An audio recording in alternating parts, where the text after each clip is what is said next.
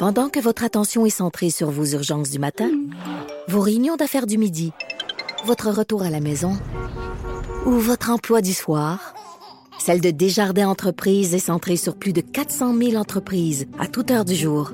Grâce à notre connaissance des secteurs d'activité et à notre accompagnement spécialisé, nous aidons les entrepreneurs à relever chaque défi pour qu'ils puissent rester centrés sur ce qui compte, le développement de leur entreprise.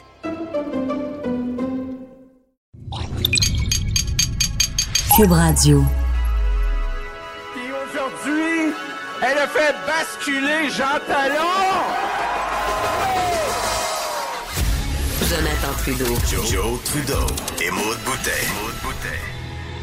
Franchement dit. Cube, Cube Radio. Bon mardi, aujourd'hui on est le 3 décembre 2019. Mon nom est Jonathan Trudeau. Bienvenue à Cube Radio, bienvenue dans Franchement, Franchement dit. Salut Maude! Salut! Content de te retrouver après mon long week-end de trois jours qui n'a pas été un week-end de trois jours. Non? Ça non, j'ai travaillé euh... samedi. Ah. bon. Ben, au moins, t'as comme pu rattraper une petite partie lundi. C'est quand, quand même drôle parce que, tu sais, vendredi, quand on a fini le show à midi, je fais comme, hey, yes, c'est week-end de trois jours, je suis content. Là, finalement, TVA Québec m'appelle, puis disait, on ferait une, une entrevue avec toi pour diffuser dimanche, tu sais, veille de la partielle dans Jean Talon. Ben, finalement, je me suis ramassé sur la rue Maguire à geler pendant une demi-heure. J'étais congelé à faire une entrevue pour. J'étais comme, hey, ça commence bien ce petit week-end-là. Finalement, je m'en vais à la maison, petit vendredi relax. Je me réveille euh, à 6h moins quart. Pas capable de dormir. Pas, je suis pas capable de dormir tard. 6h moins quart, les yeux, les yeux m'ouvrent. Salut, bonjour, vous venez de m'écrire. LCN voulait aussi que j'aille parler du Conseil de la Fédération. Je dis, oh. oh. Je ferais quoi d'autre avant game de hockey de mon gars à 9h anyway? Je me suis habillé, je suis parti. et j'ai commencé mon samedi un bon de en faisant deux entrevues. mais, euh, mais hier, par exemple, la, la, la, la farniante, je pense qu'on dit, là, je, ou plus communément, me suis pogné le beigne. Ça, c'est fun. Ça, c'est parfait. Parce que j'étais revenu très tard dimanche soir fois. dans mon party de Noël de Salut Bonjour Week-end. Mm -hmm. Ça, là, c'est le party de Noël. Je te le dis, là. Ah oui, ça. Oh. Moi, j'ai plein d'implications. Là, fait que, le, le pigiste que je suis a beaucoup de, de parties de Noël à gauche et à droite. Celui à ne pas manquer, c'est Salut Bonjour. Non, pas, pas, pas, non, c'est pas rendu à 38 ans, là. Un party de Noël réussi, c'est plus les parties de Noël de quand j'avais 18 ans que tu te dis plus le monde va être couché à terre, quasiment en train de vomir. Mieux ça va être. Ouais. C'est ça. Non, non, salut, bonjour, c'est que c'est une belle gang, c'est le fun, c'est diversifié, les collaborateurs sont invités autant que le staff, les techniciens. La, la, formule est agréable. Hey, Bref, vous aviez l'air d'avoir de la bonne soirée. bouffe. J'ai vu passer des. Ça? J'ai vu passer des vidéos, photos de, de, gens que je connais qui étaient oui. là ou. Euh, ah oui, c'était ouais, sushi, sushi à la maison, je pense que ça s'appelle. Ah, oui, je pense donc que oui. Une, une sushi woman qui était là. Euh, qui, a, qui, nous a fait à manger. Écoute, c'était tellement bon. C'était tellement bon. Fait que bref, je me suis couché, couché tard euh, dimanche. Puis tiens, parenthèse, peux-tu juste encore une fois rappeler aux gens à quel point je, et je le sais qu'on s'adresse à tout le monde au Québec, là, mais pour la région de Québec, en tout cas, un service comme TZ Capital, oui. on serait fou de s'en passer. Tu sais, Opération des Rouges, c'est bien, mais c'est ponctuel. C'est assez bref dans, dans, dans, dans le temps. C'est pour la période des fêtes, alors que TZ Capital, c'est à longueur d'année. L'abonnement coûte trois fois rien. Là. Puis moi, j'ai même appelé la veille pour être sûr que j'étais correct parce que le party de Noël était à Stoneham, puis je reste dernière sortie de Lévis. Okay, fait que tu voulais savoir on... si c'était pas trop un gros ben, On parle trajet. de 45 minutes de char, là, tu sais. C'est 45 minutes, 64 km. Non, le, le, le, le service s'appliquait quand même. Il n'y a aucune raison aujourd'hui pour péter à ballon, tu sais. Mm. Avec les services qui existent, euh, l'efficacité de ces services-là, euh, encore une fois, moi, je, je, je souligne euh, ça, ça fait, ça fait toute, toute la différence. Bref, dimanche, je me suis pogné, le, non, lundi, voyons, je tout mêlé. Hier. Lundi, je me suis pogné le beigne solide, Netflix, Netflix. Oui, t'as-tu écouté bon. des bonnes affaires ou ça, ça, Oui. Oui?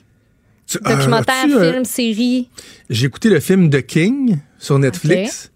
Très, très bon. Un film sur euh, une période médiévale, 15e, 16e siècle, là, euh, tiré d'un roman de, de, de, Shakespeare, mais avec des personnages historiques, si je comprends bien.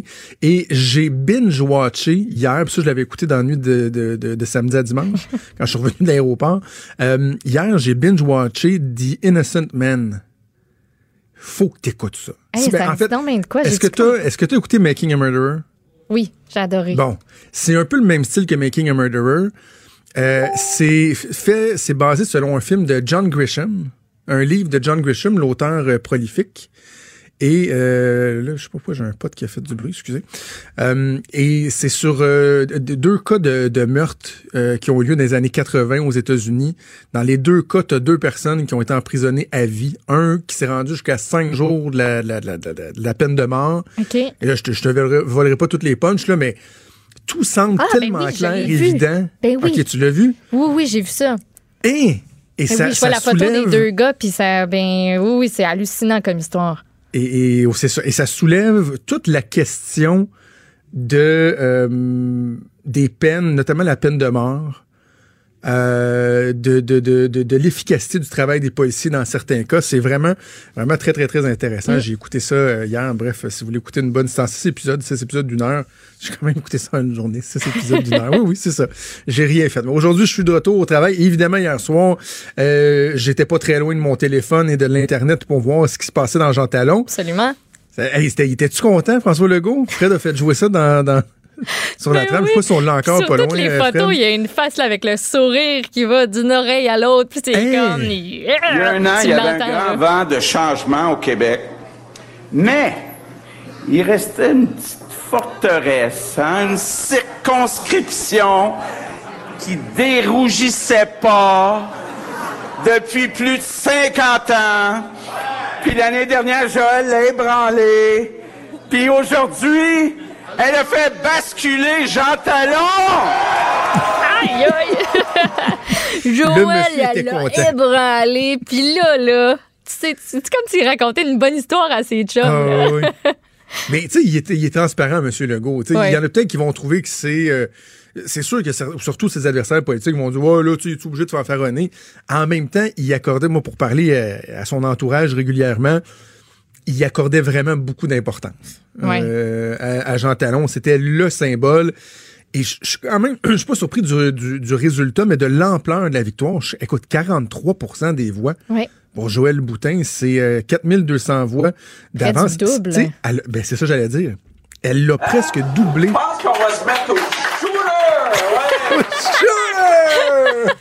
Ah, c'est un cas de shooter, puis en plus, à cette victoire-là, elle est excellente. Puis à cette victoire-là, tu peux mettre des super beaux chiffres. Tu peux dire que c'est historique parce que c'est l'est. Fait que tu peux mettre plein de qualificatifs, le fun de cette victoire-là. Fait que ça, ça a comme une coche de plus. Ben oui. Tu sens le chest, moi, je là, disais, je pensais à ça ce matin, là, je- ça, dans une swing poétique. Là. On a souvent parlé de la, de la forteresse, forteresse Oui. libérale. Mais la forteresse, pendant les 30 derniers jours, elle a été assiégée par la CAQ. Et hier soir, elle a été conquise. Tu sais, dans la métaphore de, de guerre, là, c'est vraiment ça. Là, ça a été une bataille, puis la CAQ l'a gagné. Puis, faut, et on va recevoir Pierre Arcan dans quelques minutes, donc je veux pas trop par- parler du Parti libéral tout de suite, parce qu'on va le faire avec le chef intérimaire du PLQ, mais c'est pas de la faute à Gertrude Bourdon. sais, ceux qui étaient cyniques envers Gertrude Bourdon, au contraire, s'il y a une parcelle, un petit bout de quelque chose de positif à retenir pour les libéraux, ben, c'est que Gertrude Bourdon a en quelque sorte été réhabilitée, si on veut. Ouais. Elle a fait une très, très bonne campagne. C'est un sans faute. Euh, elle a été beaucoup sur le terrain, proche des gens. Je pense que les gens, ça, l'ont apprécié. Mais les libéraux, ils sont juste plus là. Ils sont juste plus là. Donc, la CAQ qui va chercher euh, ce comté-là, qu'est-ce que ça veut dire? Ben, ça veut dire que finalement, la lune de miel, ceux qui pensaient qu'elle était terminée avec un sondage euh, qui était, j'allais dire, plus ordinaire. Un sondage qui démontrait euh, un début de, de, de- de quelque chose qui va ressembler à un essoufflement dans le vote. Finalement, euh, il n'y en est rien paru dans le, le, comté de, de Jean Talon. Euh, Il y a juste une chose qui me qui me qui m'agace un peu. François Legault, depuis le début de l'élection, on l'a souvent, souvent entendu parler d'humilité. Sais, il dit euh, le message qu'il avait envoyé à son caucus, à son conseil des ministres, il l'a réitéré à plus, d'une reprise. On doit rester humble. Oui, notre position, elle est euh, favorable, elle est, elle est confortable, si on veut, dans les sondages, dans, en chambre, avec le, le nombre de députés également. Donc, il parle souvent d'humilité. On est toujours à l'affût de voir Oh, oh, attends, c'est-tu oh, l'arrogance, ça? Attends, on va checker. C'est-tu la- c'est-tu l'arrogance? Ah, non, qu'est-ce que c'est correct. Ils ont reculé. Mais là, je trouve qu'il y a vraiment un risque parce que. Il n'y avait pas d'humilité là-dedans hier. Là, non, mais, ah, non, non, mais je veux pas dire hier. Hier, c'est correct. Je- mais à partir de maintenant, en fait, ce que je, ce que je veux dire, parce que c'est- normal qu'hier, il, il- il y a eu envie de festoyer, c'est que là, autant le premier ministre que sa députation, moi, j'ai comme peur qu'il y ait une espèce de, de, de vernis, là, de sentiment d'inv- d'invincibilité qui s'installe. Hey, vu ça? Ouais. On a mangé une sincère avec l'immigration. Ça a été tough. Tatata, Simon Jolin Barrette. Puis, puis on a été chercher Jean Talon. Euh, Le monde Il nous y a aime rien qui peut nous atteindre. Ouais, je comprends. Fait que moi, je, là, ça, je vais être très, très, très à l'affût. Pendant que votre attention est centrée sur vos urgences du matin, vos réunions d'affaires du midi, votre retour à la maison ou votre emploi du soir, celle de Desjardins Entreprises est centrée sur plus de 400 000 entreprises à toute heure du jour. Grâce à notre connaissance des secteurs d'activité et à notre accompagnement spécialisé, nous aidons les entrepreneurs à relever chaque défi pour qu'ils puissent rester centrés sur ce qui compte, le développement de leur entreprise.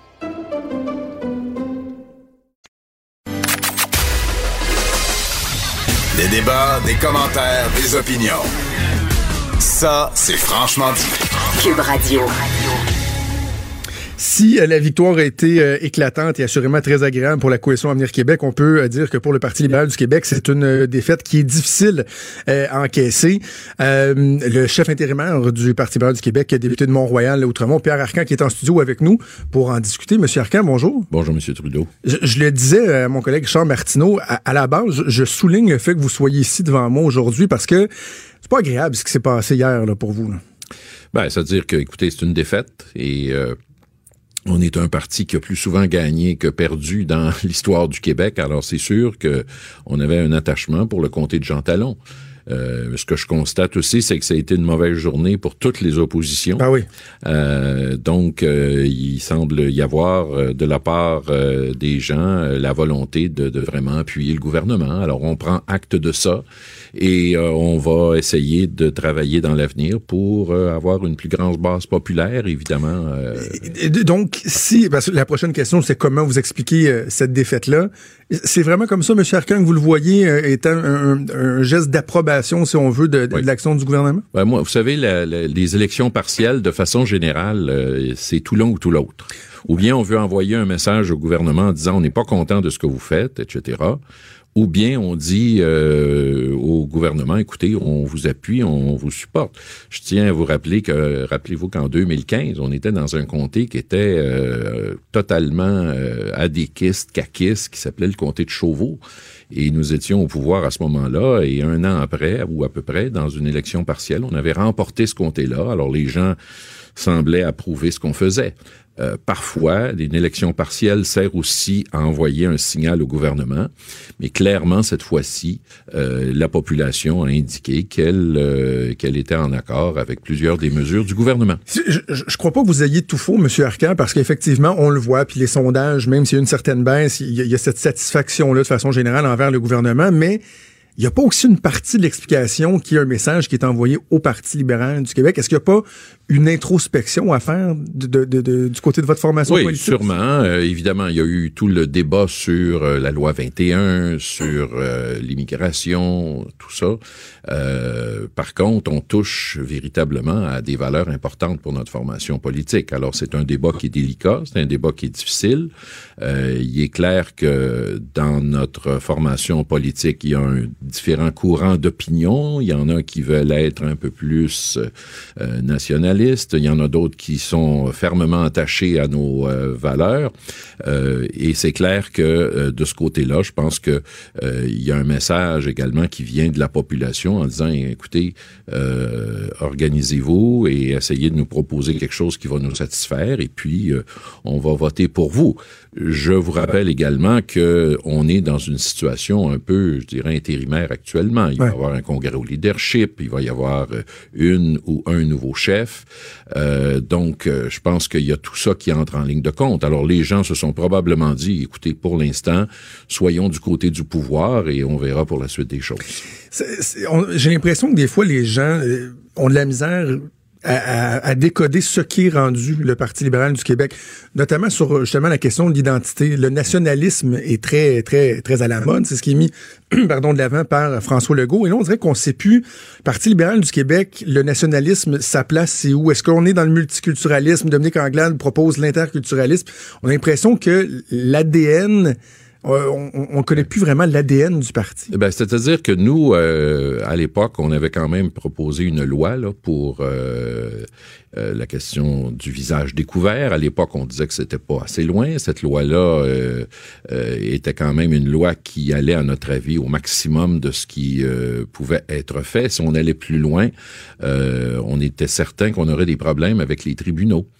Euh, ce qui semble en tout cas être une problématique au moment où on se parle. Euh, Monsieur Legault a proposé une loi qui, euh, avec une clause non-obstant, qui fait en sorte qu'aujourd'hui, il semble y avoir des problèmes sur le plan juridique. On verra la suite des choses, mais il est clair qu'il y a un enjeu de ce côté-là.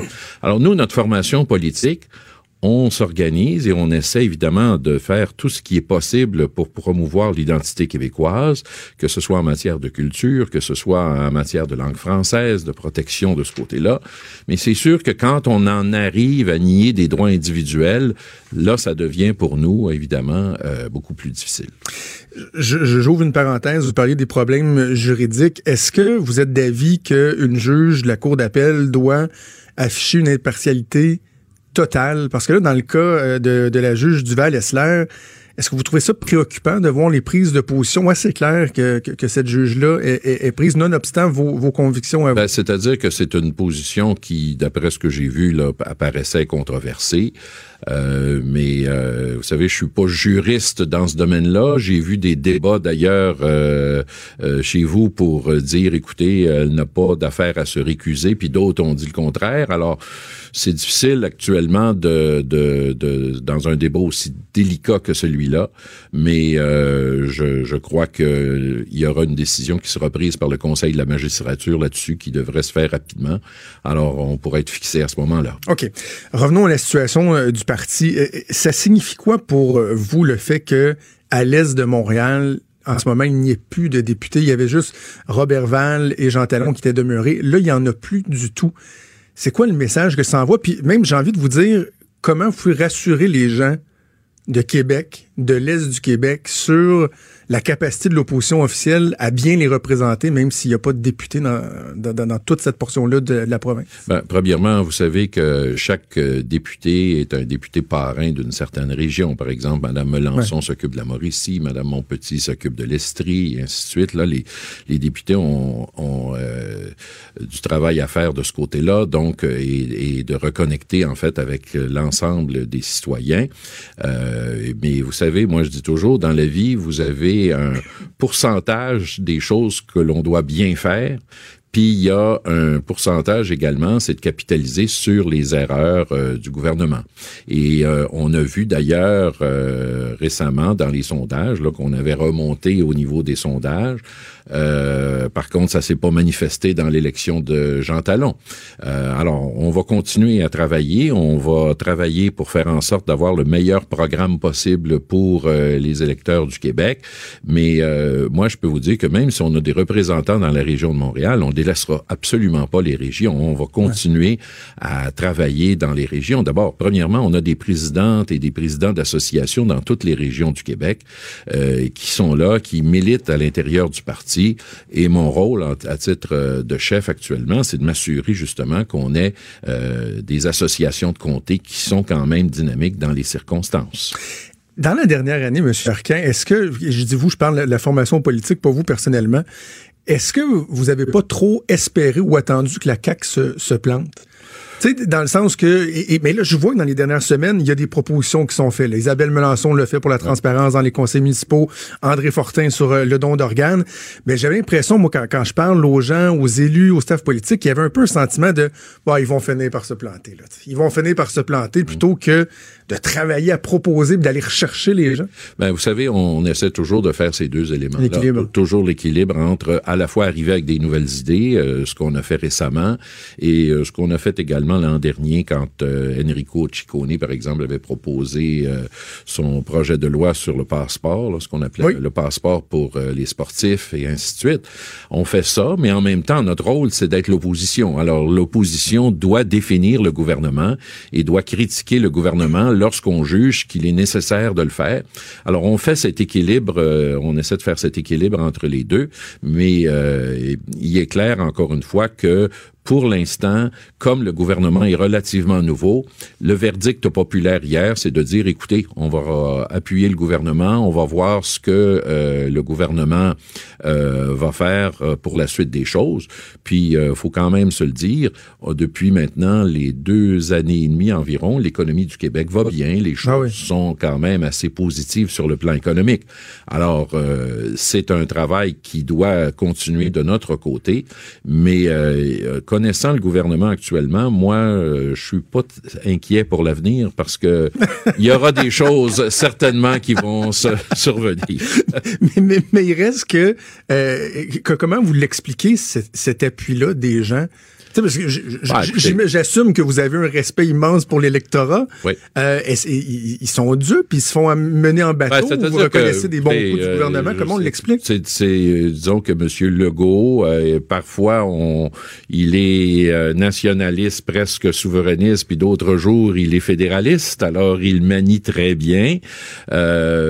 évidemment, emprunte beaucoup de nos thèmes. Pendant longtemps, on était perçus comme les seuls à détenir, si on veut, l'aspect économique. Monsieur Legault essaie de se définir également de cette façon-là. Puis encore une fois, Monsieur Legault a hérité aussi euh, de surplus budgétaire sans précédent dans l'histoire du Québec. Alors, il a des marges de manœuvre. Il n'y a pas un gouvernement qui a pris le pouvoir euh, en 2018 depuis fort longtemps. Il n'y a, il y a, pas, il y a pas autant de marges de manœuvre que, que l'on a, en actuellement. Je pense ça doit être, pour quelque chose. Ça doit être frustrant, M. Arcan, parce que euh, euh encore, j'écoutais euh, Alexandre Cusson euh, à Sherbrooke se faire questionner sur l'héritage libéral. Est-ce que vous approuvez ce qui a été fait? Là, la, la, la, la la pseudo-austérité, là, j'insiste sur le pseudo-austérité. Puis donc, vous avez des gens qui, qui, qui sont pognés à défendre le bilan, alors que le, la CAQ, elle, jouit des fruits de ce ben travail-là. Ça doit être frustrant un petit ben, peu. Sûr, parce que, écoutez, euh, c'est très clair. Les gens, de toute façon, je pense que les citoyens sont quand même capables de faire la part des choses, euh, comprennent très bien qu'on est arrivé en 2014 dans une situation qui était pas mal différente de celle qu'il y a aujourd'hui.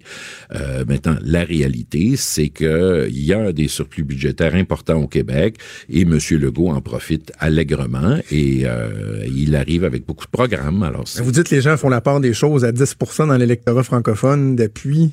Ben là, on était rendu à 15. Donnez-nous un break. On était rendu à 15 et euh, on est quand même allé chercher 25% euh, dans le comté de, de Jean Talon. Alors, écoutez, euh, on est passé de deux, en 2018 à 32% à peu près, ce qu'avait M. Pro. On a baissé à 25% euh, dans un contexte dans lequel, évidemment, les gens ont décidé comme je vous le dis, c'est tout l'un ou tout l'autre. Alors cette fois-ci, ben, les gens ont dit on va, on va rester près du pouvoir.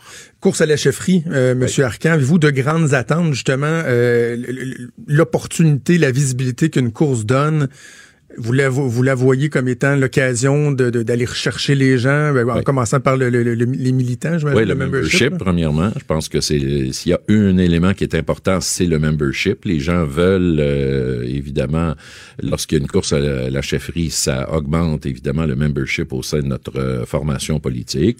Et nous, ce qu'on souhaite, c'est un débat d'idées. C'est un débat pour euh, arriver avec des nouvelles propositions et que la meilleure personne gagne, tout simplement. Puis, en plus de ça, puis moi, je tiens à le souligner parce que c'est important, encore une fois, de le dire, c'est que pour la première fois dans l'histoire de notre parti, euh, il y a à, la fois un, vote qui va se faire auprès de tous les membres de notre formation politique. Et le point le plus important de le dire, euh, c'est que du côté, euh, peu importe le nombre de militants que vous avez à Montréal versus, par exemple, une région ou un comté, les gens ont exactement le même poids. Là. Autrement dit, si vous avez, euh, euh, je sais pas moi, 500 membres dans un comté montréalais et vous en avez 150 ou 200 dans un comté en Estrie, ben les 150 ou 200 au total ont le même poids que dans un comté montréalais. Ça, c'est une décision qui a été prise par le parti en 2015 pour s'assurer justement que Montréal n'ait pas un poids euh, trop important euh, lors de cette course à la chefferie. Au Conseil général de Sherbrooke, euh, vous avez évoqué des discussions que vous avez eues avec des gens qui démontreraient un certain intérêt peut-être à venir s'ajouter dans la course à la chefferie. On en est où? Est-ce que vous pensez qu'il y aura d'autres candidats? C'est possible, c'est très possible. Le souhaitez-vous? Ben, euh, vous savez, plus c'est dynamique, mieux c'est. Euh, moi, j'ai toujours été un partisan d'avoir euh, plusieurs candidatures. Il y a des gens qui m'appellent parfois, puis je les envoie au parti pour qu'ils comprennent très bien les, les règles. Est-ce que ça va se manifester? Je vous rappelle qu'on fait pas juste décider d'être candidat dans une course à la chefferie. faut quand même s'occuper du financement, d'organisation, faire le tour du Québec. Il y a quand même des conditions. On veut éviter d'avoir n'importe qui qui se présente. On veut quand même des gens qui aient, euh, je dirais, un minimum d'organisation et qui soient capables justement euh, d'aller chercher ces votes pour euh, les militants et militantes. Donc, et puis il y a un dépôt également qui se fait pour faire en sorte qu'on puisse avoir une candidature sérieuse. Mais vous avez mentionné à Sherbrooke que, et je vous paraphrase peut-être, mais que c'était le, signe d'un parti qui était très vivant, plus il y avait de, de, de, candidats. C'était un reflet. Mais là, deux candidats, ça, va vouloir dire quoi si on reste à deux candidats? Écoutez, euh, l'important, c'est qu'il y ait une course d'abord. Euh, maintenant, comme vous le savez, euh, c'est toujours plus difficile quand on est dans l'opposition nécessairement, qui va demain matin laisser tout pour s'en aller dans une course et dans lequel il reste près de trois ans encore avant une élection. Alors, c'est sûr que c'est un peu plus, c'est un peu plus compliqué de ce côté-là, mais moi, j'ai bon espoir. De toute façon, on a deux excellentes candidatures au moment où on se parle. Et puis, s'il y en a d'autres, tant mieux. 20-21 mai, donc, il va avoir le conseil général juste ici de l'autre côté euh, de la rue. 30-31 mai, oui. 30-31 mai il va se passer quoi le, le, 1er juin pour, euh, pour Pierre Arcan? Est-ce que, parce que d'occuper de, le poste de chef euh, intérimaire pendant une bonne période de temps, pas toujours évident le lendemain de, de revenir député. Est-ce que vous avez déjà décidé? Allez-vous compléter votre mandat? Que ben, premièrement, j'aurai une discussion avec euh, la personne qui va prendre ma place à ce moment-là. Et puis moi, j'ai été élu par les gens de Mont-Royal Outremont pour faire le mandat complet. Alors, c'est mon intention de, de pouvoir le faire. Pierre Arcan, chef intérimaire du Parti libéral du Québec, merci d'avoir pris temps de nous parler. Merci, M. Trudeau. merci. Pendant que votre attention est centrée sur vos urgences du matin, vos réunions d'affaires du midi, votre retour à la maison ou votre emploi du soir, celle de Desjardins Entreprises est centrée sur plus de 400 000 entreprises à toute heure du jour. Grâce à notre connaissance des secteurs d'activité et à notre accompagnement spécialisé, nous aidons les entrepreneurs à relever chaque défi pour qu'ils puissent rester centrés sur ce qui compte, le développement de leur entreprise.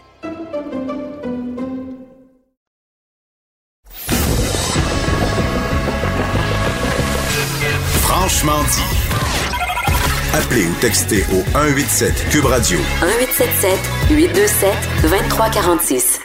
Maud, on va faire un petit peu euh, d'actualité. La, réforme proposée par euh, le ministre euh, du Travail, Jean Boulet, sur le RQAP continue de faire beaucoup, beaucoup jaser. Puis c'est vraiment, il y a un élément qui accroche et ça touche les parents adoptants. Et Véronique Yvon, députée du Parti québécois, est critique en la matière et elle-même mère adoptive. lâche pas le morceau. Là. Non, elle va tenir un nouveau point de presse aujourd'hui, donc à 11 h. Elle va être accompagnée euh, d'Anne-Marie Morel et Marielle Tardif. Elles sont respectivement présidentes et secrétaires de la Fédération des parents adoptants du Québec, donc qui euh, sortent depuis euh, les derniers jours à ce sujet-là. Vous les avez probablement déjà entendus. Il y aura aussi Madame Joanne Lemieux, qui est travailleuse sociale, conférencière, psychothérapeute, auteur, spécialiste en adoption, qui va prendre la parole donc aux côtés de Véronique Yvon. Jean on sent une ouverture, en tout cas de ce que j'ai lu d'un article qui est paru euh, en soirée euh, hier euh, du journal, à ce que, ben justement, on soit un petit peu plus... on réponde aux demandes de ces parents-là. Ouais, sauf qu'il est quand même pas sorti de l'auberge. non. Il y, a deux, trois trucs qui, me chicotent dans toute cette histoire-là. Puis je vais, je vais dire quelque chose que je pense pas que ça a été beaucoup évoqué comme tel dans les médias. Ce sera peut-être pas populaire, mais je vais essayer de le faire avec quand même doigté, OK? Je suis très sensible à la cause des, euh, parents adoptants. Tout, en fait, on est même... Euh, on nous présente une réalité qu'on ignore peut-être trop souvent, c'est-à-dire à quel point c'est difficile pour des parents adoptifs euh, de, de de, se lier, si on veut, avec des jeunes qui, sont, qui ont souvent des besoins qui sont particuliers et tout. Je suis très sensible à ça, puis c'est bien qu'on en parle.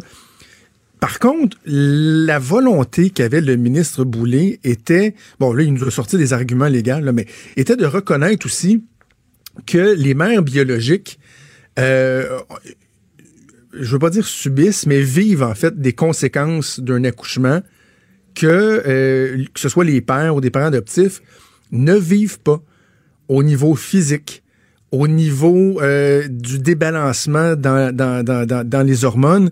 Tu sais, lorsqu'une femme accouche, dans les heures qui suivent, pas dans les jours, dans les heures qui suivent, c'est le plus grand débalancement, le shift hormonal qui se passe dans la vie. Là. Il n'y a rien comme ça. Peut-être le fait d'avoir une femme gynécologue, je, je, je, connais un peu plus mm-hmm. euh, ça parce que bon, je suis pas une femme, je, l'ai pas, je l'ai pas vécu, mais j'ai vu ma femme avoir deux enfants. Il y a euh, le, le, le, la dépression postpartum qui peut arriver dans bien des cas. Y a, donc, moi, je trouve que c'est louable pour le gouvernement de vouloir reconnaître qu'il y a une particularité aux mères biologiques qui n'existe pas ailleurs.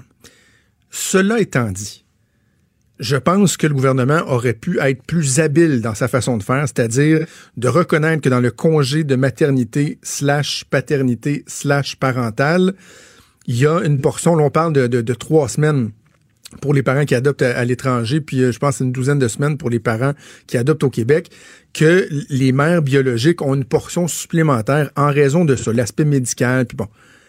Sauf qu'il n'y a rien qui les empêchait de se tourner de bord puis de dire, par contre, il y a une particularité aussi pour les parents adoptifs. Ben Donc, on va créer une autre boîte. Tu sais, de, de l'attachement, de le programme attachement enfant ou quoi que ce soit, et on ira compenser le nombre de semaines là-dedans. Parce que dans le fond, le, gouvernement gère une crise politique pour trois semaines de différence internationale, puis bon, quand même douze semaines pour l'adoption ici au Québec. Je trouve qu'ils ont juste pas été habiles. Mais je, tu comprends ce que je veux dire? Je, reconnais la légitimité de la réflexion à la base de dire, ben, les mères biologiques ont quand même une particularité. Oh, oui, je comprends ce que, ce que, ce que tu veux dire. Puis, tu sais, c'est bien correct. Mais quand il l'a présenté, j'étais comme, ah, OK, oui, c'est vrai, mais tu tu as de l'autre côté les parents adoptants qui ont une réalité qui est tout autre. Puis qui, tu sais, il faut aussi que tu. Ce temps-là, tu l'utilises. Tu l'utilises peut-être pas de la même façon, mais tu as un lien à bâtir avec cet enfant-là que tu as adopté. Puis tu as d'autres défis, autres que le défi de je viens d'accoucher, mon corps est tout choqué. Exact. Exact. Donc, moi, j'ai l'impression qu'ils n'auront pas le choix d'apporter d'autres modifications parce que ce que hier, ce que Jean Boulet a laissé entendre hier, puis de, de, ce qu'on comprend, de ce que j'ai entendu aussi dans d'autres médias, ça semblait être assez improvisé, là, euh, pas attaché tout. Il dit, ben, on va compenser de d'autres façons, par un soutien psychologique accru, blablabla. Je, je pense que ça fera pas l'affaire. Et ce qui, et je terminerai là-dessus sur cette nouvelle-là, mais ce qui commence à me déranger, c'est que si le gouvernement recule, pardon, si le gouvernement recule, Maude, il y a des gens qui vont se dire ah ben tu sais au moins ils acceptent de reculer, tu sais ils reconnaissent que mais c'est parce que ça arrive souvent là. Et le problème, ce n'est pas de reculer. sais je veux dire, je reprocherai jamais un gouvernement d'être sensible aux insatisfactions, aux commentaires, aux critiques. Mais le problème, c'est que tu dois te rendre à reculer. Donc, qu'initialement, tu n'as pas pris la bonne décision, que tu n'as pas vu venir les conséquences. Ça, c'est fatigant. Et quand tu multiplies les reculs, ben, tu sais, la ligne est très mince entre trouver qu'un gouvernement, hey, il est à l'écoute, hein, et de trouver qu'un gouvernement est pas solide, puis il est pas capable de subir la pression et recule à tout. Et là, c'est que tu envoies un message à d'autres groupes de pression. Surtout mm-hmm. les négociations qui vont avoir euh, dans, la fonction publique, là. Euh, t'envoies le message que mettez-nous un peu de pression, augmentez la chaleur du four, puis on, va reculer. Même si, je le répète, dans, dans certains cas, c'est pour des très bonnes raisons, mais il y a cette gestion-là à faire pour, euh, pour le gouvernement. Alors, on va suivre ça euh, au cours des prochaines heures, prochaines heures, voir si ça va évoluer. Mère Vaillancourt, ben oui, petit cachotier de petit cachotier. Mais Colin, il a oublié un compte, je pense. J'ai dû l'oublier. T'oublies ça. T'oublies ça de même. T'as 175 000 pièces qui sont cachées aux Bermudes quelque part. Là. Euh, je vous explique la ville de, de Laval. Elle tente de mettre la main donc sur 175 000 qui se trouvent dans un paradis fiscal aux Bermudes. C'est que euh, ce compte-là a été ouvert par M. Vaillancourt le ouvert le 12 décembre 1983. Il y a seulement un seul, il y a seulement un dépôt en fait qui a été effectué le jour même. Puis après ça, on n'a pas rajouté d'argent euh, depuis ce temps-là. Donc, depuis 1983, euh, le maire Vaillancourt n'était pas maire à ce moment-là. Il était conseiller municipal depuis une dizaine d'années. Euh, puis, ben là, on essaye d'aller chercher cette somme-là parce que le maire Vaillancourt a été condamné à six ans de prison décembre 2016. Il a reconnu avoir volé ses concitoyens à Laval pendant une quinzaine d'années avec sa fameuse ristourne de 2% sur les contrats de construction et d'ingénierie euh, à Laval. Il s'était engagé à remettre à la ville environ 8,5 millions de dollars et ça provenait ça surtout de comptes bancaires qui étaient en Suisse. On a constaté par contre que l'inventaire était incomplet, donc c'est pour ça que trois ans plus tard, Laval se tourne vers la Cour supérieure pour euh, ben, avoir tout ce qui tout, ce qui se trouve dans ce compte-là qui est au Bermude, parce que le, le, jugement qui avait été émis à la base, ben, on envoyait Vaillancourt en prison fin 2016, puis ben ça, euh, on n'en avait pas connaissance de ce compte aux Bermudes. Oublié. Écarté. Quel personnage. Quel personnage, Gilles Vaillancourt. C'est assez particulier. J'en demande si euh, cet argent-là pourra euh, être récupéré. moi, je me demande, ben, écoute, d'aucune façon, je trouve qu'il fait pitié, là, mais il vit comment? Le Vaillancourt, parce il vit comment? Il vit très bien, par exemple. Oui, ben c'est ça, parce que présentement, euh, ça, ça, a l'air de, de, très bien aller. Euh, il habite dans un condo sur l'île Paton, toujours à Laval. Ça appartient à sa femme, Francine. Elle, elle l'a payé comptant cash en 2017 parce que ça, ça, ça, ça, voyons, il y a eu un don de sa fille de 205 000 qui a permis le tout. Euh, ils ont aussi un condo d'au moins 900 000 à Sunny ah, Isle en en Floride. Ça, ça a été acheté en 2006, mais ça a été obtenu d'un héritage familial. Ça fait que c'est pour ça qu'ils l'ont encore. Ça n'a pas pu être euh, saisi. Puis, ben, présentement, notre chère mère, euh, ex-mère en fait, Vaillancourt, se promène. On l'a croisé du côté du journal en décembre 2018 dans un VUS Cadillac XT4 AWD. Ça vaut environ 40 000. OK. on ne sait pas, trop, on sait pas trop d'où ça vient ni comment. Peut-être usagé. Okay. Euh, Maude, avant, euh, avant qu'on se laisse, parle-moi de, de, de, cette histoire-là du euh, de l'homme qui, qui fait des pressions pour avoir le droit d'aller deux semaines en Floride malgré le fait qu'il soit sur l'aide sociale. Ça fait réagir beaucoup. Arié Moyal, il a 39 ans. il est devant les le tribunal administratif du Québec présentement pour contester une mesure qui, depuis 2015, ça interdit de passer plus qu'une semaine consécutive ou 15 jours cumulés par mois hors de la province parce que sinon, on va t'amputer ton chèque. Mais lui, ben, il dit, c'est moi, là, dans ma famille, qui a le plus de disponibilité pour s'occuper de mes parents qui sont vieillissants, qui vont à l'étranger. Donc, j'ai comme pas le choix d'y aller. Euh, il est né, a grandi à Montréal. Ses parents sont des snowbirds, passe l'hiver en Floride. Euh, son frère habite en Ontario, sa sœur en Israël. Puis lui, il a pas le choix de demander l'aide sociale parce qu'il y a des contraintes sévères à ce qu'il soit euh, à l'emploi. Donc, traumatisme crânien qui qu'il a subi en 2012. Ça lui cause étourdissement, difficulté de concentration. Puis en 2016, ben, sa famille lui a payé un billet d'avion pour que lui se rende en Israël pour rencontrer son neveu parce qu'il venait de naître. Puis il dit, ben, je peux pas, euh, peux pas demander à tout le monde de revenir au Québec juste pour ça. Fait que c'était plus logique que ma famille me paye un billet d'avion puis que moi j'y aille. Il a, euh, lui pensait que c'était correct son affaire parce que ce qu'il a fait, c'est qu'il a collé une semaine à la fin avril, puis une semaine au début du mois de mai. Par contre, c'était pas correct.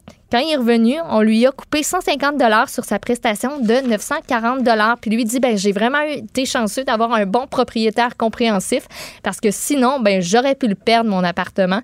Il dit que cette règle là est discriminatoire et qu'en plus, les fonctionnaires savent pas trop comment l'appliquer. Euh, lui aussi parle beaucoup de, de solitude là, dans cette cause qu'il plaide parce que ben lui, il a trouvé une façon en fait de contribuer à, à la société. Vous l'avez peut-être vu dans des reportages où lui, il distribue des câlins gratuits à bord des trains qui voyagent au Canada, aux États-Unis. Puis à partir de l'entrée en vigueur aussi de la de cette mesure-là en 2015, ben ça l'a comme empêché de participer à ces trains câlins parce que ben il y avait de l'aide de ses amis pour pouvoir faire ça. Puis voilà. Ouais. Ouais, c'est bien, ouais, OK. moi, je sais comme pas quoi en penser. J'ai hâte de t'entendre là-dessus parce que je, je, sais pas. Je sais pas trop. À, la base, moi, j'aurais tendance à me dire, écoute, si t'es sur l'aide sociale, je, je, suis pas sûr que je suis confortable avec le fait que tu perdes deux semaines en vacances dans le sud à chaque année, alors qu'il y a des gens qui travaillent 50 heures par semaine qui n'ont pas les moyens puis qui en auront probablement jamais les moyens de partir dans le sud. Il y a quelque chose qui, qui, qui, qui m'agace là-dedans. Par contre, euh, on comprend que le gars est inapte au travail à cause d'un accident qu'il a eu. Donc, tu sais, c'est pas qu'il veut pas travailler, c'est pas un, une assistée sociale euh, générationnelle, tu sais, que ça se passe de famille en mm-hmm. famille. Donc, déjà là, j'ai un peu plus d'ouverture, puis je me dis, ben, si les motifs sont bons, tu sais, comme d'être proche aidant, d'aller aider ses parents, c'est une, une, réunification familiale parce qu'il y a un neveu qui vient de naître en Israël, comme ça a été le cas, je me dis, est-ce qu'on pourrait pas faire preuve d'un minimum de flexibilité? Mm-hmm. Donc, sur, le fond, je demeurerais assez ferme sur le fait que c'est correct que euh, le gouvernement dise vous passez pas deux semaines consécutives à l'étranger, sinon on coupe votre chèque. Mais que on fait toujours du Christine mur à mur au gouvernement. Mais c'est ça, il n'y a pas moyen de, de, prendre le cas puis de faire bon, OK, on comprend la situation, puis voici une exception, parce qu'il faut savoir que cette mesure-là aussi ne s'applique pas aux gens qui ont subi, qui sont des prestataires. Puis si tu as subi un accident de travail ou de la route, ben, tu n'as pas cette mesure-là qui s'applique. Fait que lui, pourquoi on pourrait pas lui, lui faire une petite boîte puis mettre, euh, bon, autre bonne raison, là, je, je sais pas. C'est ça. mais... je, je, suis relativement sensible euh, à sa cause. Par contre, quand je lis la fin des, des, des, des, des raids en train pour donner des câlins, là, je, t'ai perdu un peu, un peu à ce moment-là. OK, bon, bon, on va suivre ça, euh, ce, qui sera, ce qui sera décidé dans le cadre de ces requêtes-là. Maude, oui. merci beaucoup. On va faire une petite pause et on revient dans quelques minutes. Il est franc et nuancé. Jonathan Trudeau. La politique lui coule dans les veines. Vous écoutez Franchement dit. When you make a statement like that, that is a very, uh, very, very nasty statement to essentially 28, including them, 28 countries.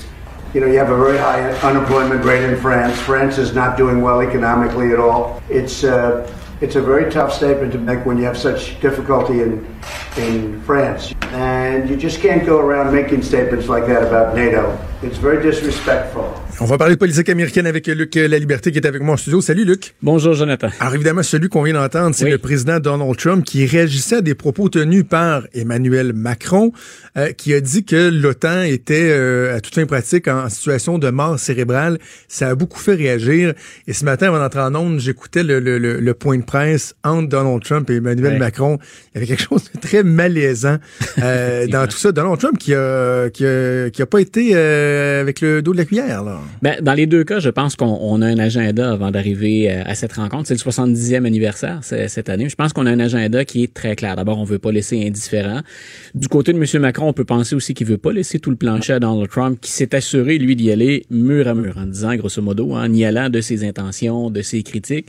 M. Macron, ce qu'elle prétend faire avec ça, c'est de réveiller le reste de l'Europe grosso modo le reste des pays alliés au sein de l'OTAN, mais pour dire il faut qu'on fasse contrepoids aussi aux Américains.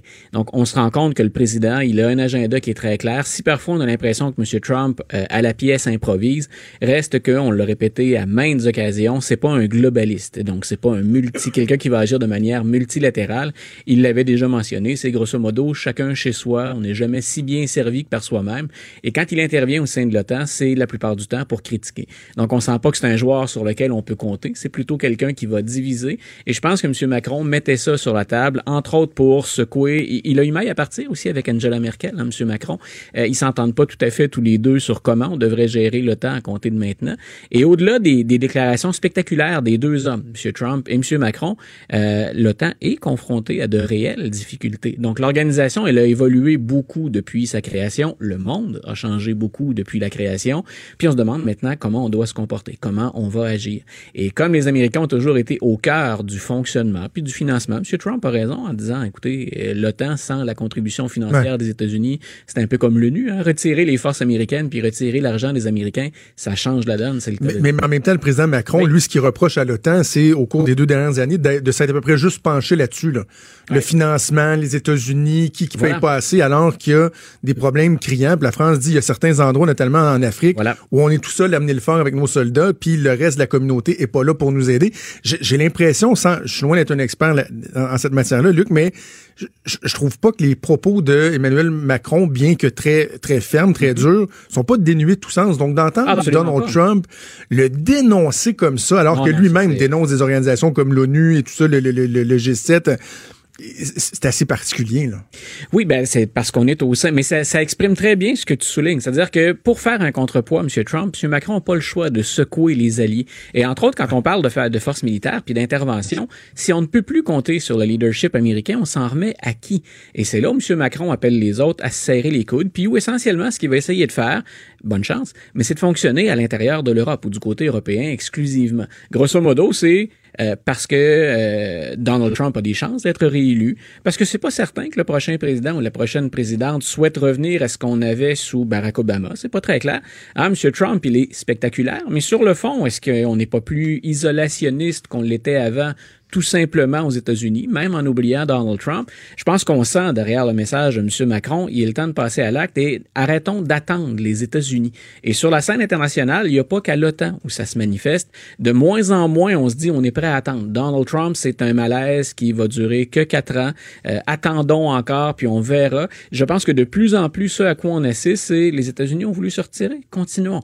Euh, mais dans certaines associations, comme c'est le cas par exemple pour l'OTAN, ben c'est continuons avec qui et continuons continuons comme. Et, derrière la sortie fracassante de M. Macron, il y a ça. Et en entrevue, je pense que c'est ce qu'il a confirmé également. C'est je fais ça pour, comme on le dit, nous, brasser la. Ah oui, oui. Et il l'a dit devant le président Trump quand ben, voilà. Parce que euh, M. Trump est, très, très, très cinglant dans ses critiques, mais lorsque l'autre personne, puis Luc, je dis ça, c'est pas un reproche, là. On, est tous, il y a quelque chose de très humain. Là, quand la personne est trois pieds à côté de toi, c'est un petit peu plus difficile de, de, de, de, bomber le torse. Et M. Trump ne fait pas exception à n'importe qui. Euh, ben, je pense par exemple aux animateurs de radio. Quand j'étais en politique, c'était le même. Quand tu as une entrevue dure à faire avec un animateur qui est coche, tu te dis on va aller en studio. Puis là, des fois, l'animateur, même, il est fâché que tu viennes dans le studio parce qu'il ben sait qu'il va avoir moins de mordant. Ah, c'est... Euh, Mais Donald Trump est plus conciliant lorsque les séparé, gens Séparé par un clavier de téléphone, séparé par son compte Twitter. ben, rappelons-nous quand il est venu dans Charlevoix. Ne serait-ce que ça, ben parce qu'on voyait des images de M. Trudeau, M. Trump tout à l'heure. oui. Euh, c'est pas, c'est jamais aussi tendu quand M. Trudeau et M. Trump sont un à côté de l'autre ou autour de la même table que lorsque le président se retrouve tout seul avec son entourage euh, à bord d'Air Force One et qui là peut se permettre de gazouiller, de gazouiller un certain nombre de, de choses. Euh, en même temps, l'important c'est les messages et comment mettons la table? Parfois, ce qu'on sent du côté de M. Trump, c'est qu'il y a un jeu de bon cop, bad cop. Donc, M. Trump va vociférer, va élever le ton, va y aller d'une insulte ou deux à l'occasion. Puis de l'autre côté, ben, on le voit, il y a le secrétaire d'État Mike Pompeo qui, lui, a des propos beaucoup plus respectueux ou à tout le moins, en tout cas, nuancés mhm. à l'égard de l'OTAN. Donc, c'est peut-être le jeu du président aussi de dire, écoutez, moi, je suis les bras dans l'opération, puis ultimement, je prendrai la décision.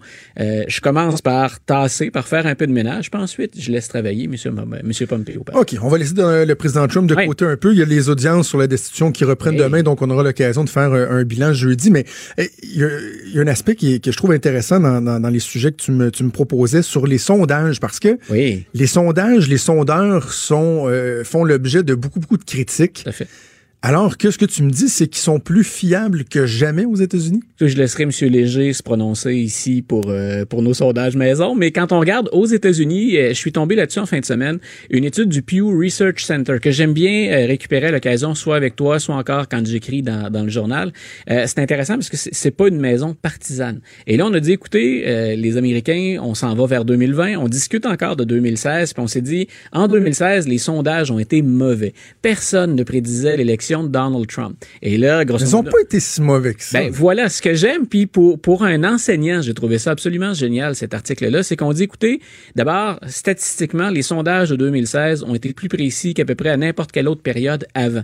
Donc, ça, ça, ça, secoue déjà de lire ça, parce que si on fie à nos préjugés, à nos opinions, notre première réaction, c'est voyons, on l'a pas vu venir. Euh, au contraire. Euh, et on déplore deux choses du côté du Pew Research Center. Donc on dit, en gros, les maisons de sondage fiables ont été très bonnes, et même si on est passé tranquillement de sondages qu'on ne menait qu'au téléphone pour maintenant se diriger vers le web pour mener nos sondages, même s'il y a eu une transition, puis qu'il a, eu, il a fallu intégrer un certain nombre de facteurs, changer les procédures, on est parvenu à maintenir un taux de fiabilité qui est très intéressant. Ce que le Pew dit c'est, ben, on a parfois, nous, comme lecteurs, comme analystes, comme commentateurs, comme simples observateurs, on a le réflexe de prendre tous les sondages puis de les mettre sur un même pied. C'est-à-dire de prendre n'importe quel sondage, de n'importe quelle maison. On va faire des gros titres avec ça, mais on regarde jamais, on regarde jamais, des fois, on regarde même pas la maison qui l'a produit, puis ensuite, quelle est la méthodologie? Et dit, ce que dit le Pew, c'est, en 2016, là, on est à l'intérieur de la marge d'erreur dans tous les sondages. Et ça, c'est très clair. Par exemple, que quand on regardait la Pennsylvanie, le, Wisconsin ou le Michigan, euh, Donald Trump l'emporte par moins de 1% Si on a une marge d'erreur qui varie de 2 à 3 on était dans les sondages. Peut-être que nous, euh, en analysant les chiffres, on a dit, écoutez, Mme Clinton est en avant partout. Mais si elle est en avant, mais à l'intérieur de la marge d'erreur, ça laissait une possibilité à Donald Trump de se glisser. Et c'est ce qui s'est produit. Mais c'est pas une erreur d'échantillonnage ou d'évaluation de la maison de sondage. Donc, dit, ce que dit le Pew Research Center, c'est regardez toujours la méthodologie et qui parmi nous, à moins d'en vivre, bien sûr, comme c'est notre cas tous les deux, mais qui prend le temps de regarder la méthodologie, ah l'échantillonnage, le nombre d'indicateurs qu'on considère pour être certain que les gens qu'on interroge dans notre sondage sont représentatifs de l'ensemble de la population américaine. On parle de plus de 330 millions de personnes. Donc, on dit, est-ce qu'on est allé assez loin quand on analyse ça? Donc, il y a de meilleures maisons de sondage que d'autres. Et on disait, ben, ce qui explique aussi une marge d'erreur en 2016, ben, c'est qu'il y a des États, et ça, c'est une lacune, il y a des États où on n'a pas de sondage ou encore de très mauvais sondage. Donc, ça a pu entraîner une, distorsion parfois dans les perceptions qu'on avait. Mais grosso modo, parce qu'on se dirige vers 2020, puis c'est un outil que nous allons utiliser, que je vais utiliser, grosso modo, ce qu'il dit, c'est soyez un peu plus vigilants dans les sondages que vous utilisez, observez toujours la méthodologie, l'échantillonnage, puis on peut vous garantir, nous, que plus que, plus que n'importe quand avant dans l'histoire, nous avons des sondages qui sont fiables. Parlons de la lutte contre l'avortement. Il y a une nouvelle étape euh, qui a été franchie. Est-ce qu'on doit s'inquiéter de ça? Écoute, c'est, je, je, pense même que certains, euh, certains manifestants pro-vie ont été pris à, à leur propre jeu. C'est qu'en Ohio, il y a une nouvelle loi qui a franchi, c'est un peu, hein, au niveau des États, c'est un peu comme à Washington. Pour qu'une loi entre en vigueur, il faut qu'elle ait été votée par les deux chambres. C'est vrai à Washington, Chambre des représentants et Sénat. C'est vrai dans les États. Il y a un Sénat et une Chambre de représentants au niveau de l'État. Et il y a un projet de loi qui dit, grosso modo, euh, l'Ohio, en passant, c'est un des États où actuellement il y a les mesures les plus agressives pour interdire ou limiter le recours à l'avortement et ce qu'on ce qu'on a pris la peine de dire dans celui-là, c'est euh, si on, on, pratique une interruption de grossesse pour une grossesse ectopique, une grossesse là, en dehors de l'utérus, on est dans la trompe de Fallope. Donc, on a dit il faut que le médecin pratique cette euh, cette opération-là ou cette intervention-là, mais qu'il s'assure tout au long de l'intervention de préserver l'embryon pour le relocaliser dans l'utérus. Euh, peut-être que pour nos auditeurs, c'est du chinois. Ça l'était un peu pour moi aussi. Attends, attends, une grossesse ectopique, donc d'essayer de, de, le sauver pour le relocaliser. Écoute, ta, ta, ta ben conjointe, ta ben conjointe pourrait... Donc, ce qu'on dit, grosso modo, les, les, médecins ont réagi, et même les médecins pro-vie ont réagi en disant, euh, attendez. C'est une grossesse non viable, une grossesse ben ectopique. Voilà, une grossesse ectopique, on fait, quand on fait une intervention, c'est un, sauver la femme d'abord et avant tout, et deux, tenter de préserver la fertilité pour que cette femme-là puisse avoir l'opportunité d'avoir d'autres enfants.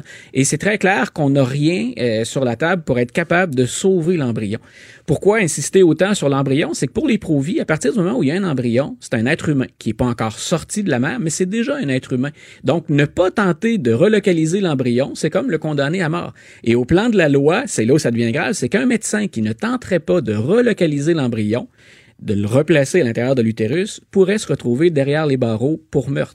Ben, meurtre d'un meurtre d'un embryon. Et là, les médecins, et là, les médecins ont dit, mais il n'y a plus personne qui va pratiquer ça parce que ce que vous nous demandez, les législateurs, ça n'existe pas comme procédure. Il n'y a aucun médecin capable euh, scientifiquement de vous dire, j'ai une chance de préserver un embryon. Et là, ben, on en est là. Le Sénat s'apprête à voter là-dessus. C'est une majorité républicaine. Les républicains sont plus conservateurs, sont plus pro-vie en général. Et quand je mentionne un sujet comme celui-là, c'est pas être pro-vie ou pro-choix. Moi, ce qui m'étonnait, c'est là où on est rendu dans, dans la lutte. C'est une mesure qui est particulièrement agressive. Vous pratiquez un avortement sur une grossesse ectopique ou vous, vous tentez de ben préserver la vie de la femme, on vous demande une chose de plus, mais une chose qui n'existe pas. Il n'y a pas de mode, finalement, ou de procédure pour en arriver à, accomplir cette procédure-là. Donc, c'est toujours sur la table, on verra. On peut attendre, on le devine, des recours judiciaires. On peut éventuellement se tourner vers la Cour suprême, mais à tout le moins, en tout cas, il y, a une levée de bouclier chez les médecins qui disent non, là, c'est plus une question de pro-vie, pro choix. Ben la science ne nous permet pas de faire ce que vous nous demandez. Assurément, c'est très préoccupant. Merci Luc, on se reparle jeudi. Une bonne journée, Jonathan. Pendant que votre attention est centrée sur vos urgences du matin, vos réunions d'affaires du midi, votre retour à la maison ou votre emploi du soir, celle de Desjardins Entreprises est centrée sur plus de 400 000 entreprises à toute heure du jour. Grâce à notre connaissance des secteurs d'activité et à notre accompagnement spécialisé, nous aidons les entrepreneurs à relever chaque défi pour qu'ils puissent rester centrés sur ce qui compte, le développement de leur entreprise.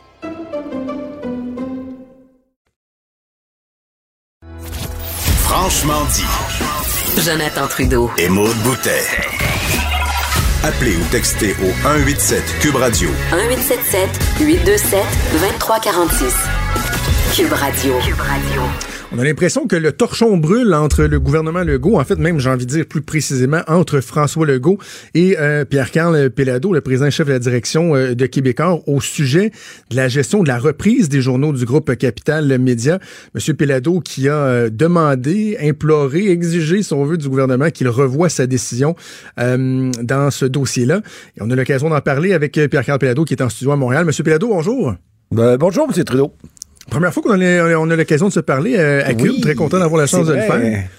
Euh, Monsieur Pelado, première question que j'ai envie de vous poser, c'est pourquoi euh, vous voulez reprendre Groupe Capital Média, un modèle qui est très difficile, qui semble en ce moment, dans sa forme actuelle, non viable. Votre intérêt, il est où? Écoutez, vous savez, le métier de base, si je peux dire originel ou de Québécois, c'est la presse, c'est la presse écrite. Euh, je n'oublierai jamais que mon père, euh, est, qui est à l'origine évidemment de Québécois, euh, aujourd'hui une entreprise qui a de très nombreuses activités et évidemment aussi qui est un moteur économique très important, a commencé en 1964 avec le Journal de Montréal. Et avant ça également aussi il y avait d'autres journaux, on appelait ça des hebdomadaires, il y en a pour les mauvaises langues, il ça des hebdomadaires à potin. ça a été très très populaire, mais ça a également aussi permis de de, créer un vedettariat québécois, une culture québécoise et tout ça, évidemment, ça est euh, particulièrement développé dans les années subséquentes. Alors, pourquoi? Parce qu'en même temps aussi, personnellement, mais en même temps, c'est notre métier, euh, moi, j'y suis attaché à, l'information. J'y suis attaché à, l'information régionale, à la presse écrite et à la presse euh, régionale. Et c'est ce dont il s'agit lorsque on constate que le groupe Capital Média est surtout et avant tout, si, on exclut le Soleil, qui est en directe concurrence depuis toujours avec le Journal de Québec. Mais c'est la tribune, c'est le quotidien, c'est le droit, c'est la voix de l'Est, euh, c'est le Nouvelliste. Donc, ce sont des activités qui sont importantes et qui font en sorte qu'on puisse avoir une démocratie euh, saine et sereine. Et c'était dans cet esprit que j'avais donc euh, approché Martin Cochon parce que je savais que les difficultés financières étaient nombreuses et qu'on était en mesure de trouver une solution pour assurer la pérennité de ces journaux. Je trouve ça intéressant parce que vous évoquez des, motifs qui sont tout à fait nobles, de, sauvegarder cette information-là euh, en région parce qu'elle est ô combien importante. Mais on dirait que le premier ministre du Québec, François Legault, lui, vous, vous prête des motifs qui sont beaucoup moins nobles. Lui, il dit, ah ben, vous savez, c'est un chef d'entreprise, puis le rêve de tout chef d'entreprise, c'est d'avoir un monopole. Donc, lui laisse entendre que votre intention, votre intérêt, c'est de, tout contrôler dans le fond. Écoutez, euh, en même temps, hein, c'est certain qu'il y a une euh, aussi motivation économique. Moi, je n'entre pas dans ce métier-là pour, pour perdre de l'argent. Et en même temps, il faut savoir que nous sommes les seuls à pouvoir faire en sorte de générer des économies. Euh, pas parce que, euh, pour employer donc euh, le terme que j'utilisais dans ma publication Facebook, parce qu'on est plus smart que les autres, simplement parce que, effectivement, les imprimeries, nous les avons, les réseaux de distribution, nous les avons, les locaux, nous les avons. et tous ces éléments sont essentiels pour assurer la pérennité parce que la rentabilité est requise pour justement quelque entreprise que ce soit. Et je,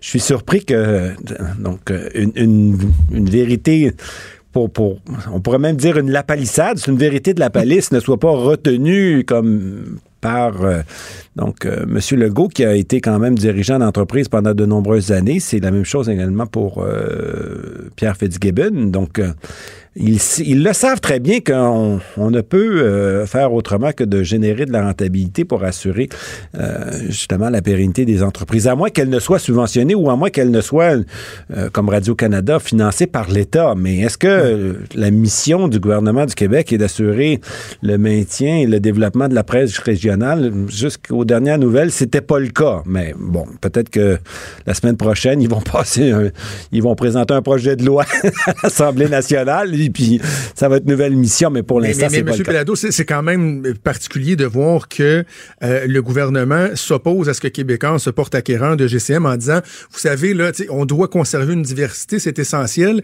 mais ils n'ont aucun problème, eux autres, à injecter des millions et des millions de dollars de l'État dans des journaux euh, sans se préoccuper de l'apparence de, de, de, conflits ou de, euh, de préjugés favorables qui pourraient s'installer. Ça, par exemple, non, non, il n'y a pas de problème avec ça.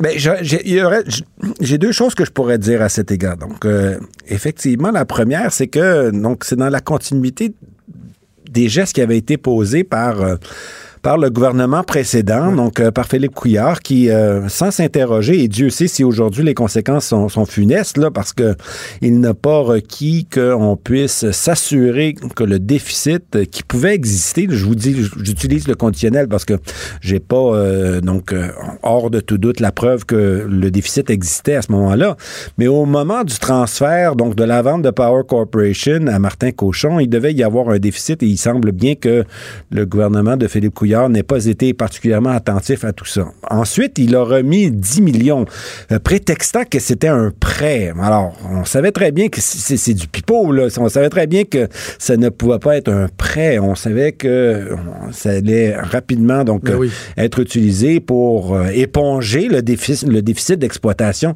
de, de ce journal-là. Ensuite, moi, j'ai entrepris des pourparlers avec Martin Cochon, justement dans la perspective où il était souhaitable de, de sauver cette presse euh, et le gouvernement, alors en ce moment-là, dirigé par euh, François Legault, et celui qui semblait, à moins que ce soit directement sur le bureau du premier ministre, en charge de ce dossier-là, a considéré que c'était pas l'avenue qu'il euh, recherchait et ils ont ils se sont organisés pour mettre l'entreprise en, dépôt de bilan. Donc dorénavant, c'est le tribunal qui est en charge de trouver des repreneurs. Est-ce que les repreneurs vont assurer la pérennité de, cette activité.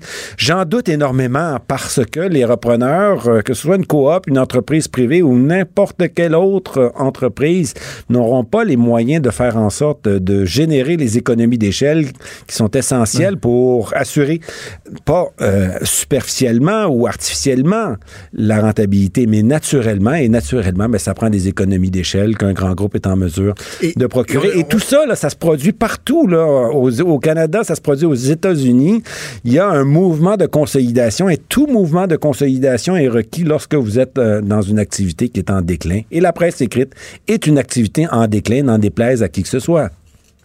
Et c'est particulier, M. Pelado, de voir, parce que bon, l'analyse que vous faites sur la viabilité du, modèle privilégié, le modèle de coop, l'analyse que vous faites semble être pas mal essentiellement la même analyse que Desjardins a fait, par exemple. Et là, Desjardins se fait tordre les deux bras par le gouvernement du Québec. Même, on évoque pratiquement des menaces pour les forcer à euh, s'impliquer dans une aventure qui semble être vouée, en tout cas, euh, que, le potentiel d'échec est, très, très fort. Puis moi, je disais, M. Pelado, c'est assez particulier d'imaginer Pierre Fitzgibbon dire à Desjardins, oui, oui, investis là-dedans, ça va être une bonne affaire. Puis là, Desjardins dit, mais vous autres, vous avez fait quoi? Bon, on leur a prêté 15 millions, puis le 15 millions, bon, on le reverra jamais. Ah c'est quand même particulier, là. C'est particulier, puisque effectivement, euh, Pierre Fitzgibbon était assez candide pour dire que dès qu'il allait faire le chèque, euh, immédiatement, il devait le radier. Alors, euh, ça, ça s'appelle une subvention. Est-ce que c'est la mission, encore une fois, du gouvernement de faire ça, euh, j'en doute. J'en doute énormément. Puis je pense qu'il y a beaucoup de citoyens et de citoyennes ici au Québec qui doivent partager mon avis sur l'angle de, la diversité, êtes-vous quand même sensible aux préoccupations qui sont euh, qui sont évoquées? Parce que c'est sûr, moi, j'y crois là, à l'indépendance. Euh, premièrement, ne serait-ce que le travail que, que moi je fais, euh, j'ai une, une, liberté totale. Je suis certain qu'il y a plusieurs de mes prises de position qui ne vous plaisent pas nécessairement, mais j'ai le droit de le faire. Puis c'est très bien comme ça. il y a des gens qui disent, ben, par exemple, dans une région comme Québec, est-ce que ce serait sain d'avoir deux, euh, deux journaux qui seraient détenus par, euh, par, la même compagnie ultimement. cet argument-là de la diversité, est-ce que vous êtes sensible à ça? Puis si oui, qu'est-ce que vous pouvez répondre aux gens pour les rassurer? vous savez, la diversité, euh, donc c'est la capacité de faire en sorte, parce que ça aussi, il faut pas se le cacher, c'est commercialement, entre guillemets, motivé. Parce que si on dit toujours la même chose, on risque de susciter de la concurrence. Et cette concurrence-là, bien évidemment, elle va venir euh, sur euh, venir manger votre rentabilité. Donc, à moins encore une fois qu'on ait une mission comme celle de Radio-Canada qui est de promouvoir, je sais pas moi, le multiculturalisme, l'unité canadienne.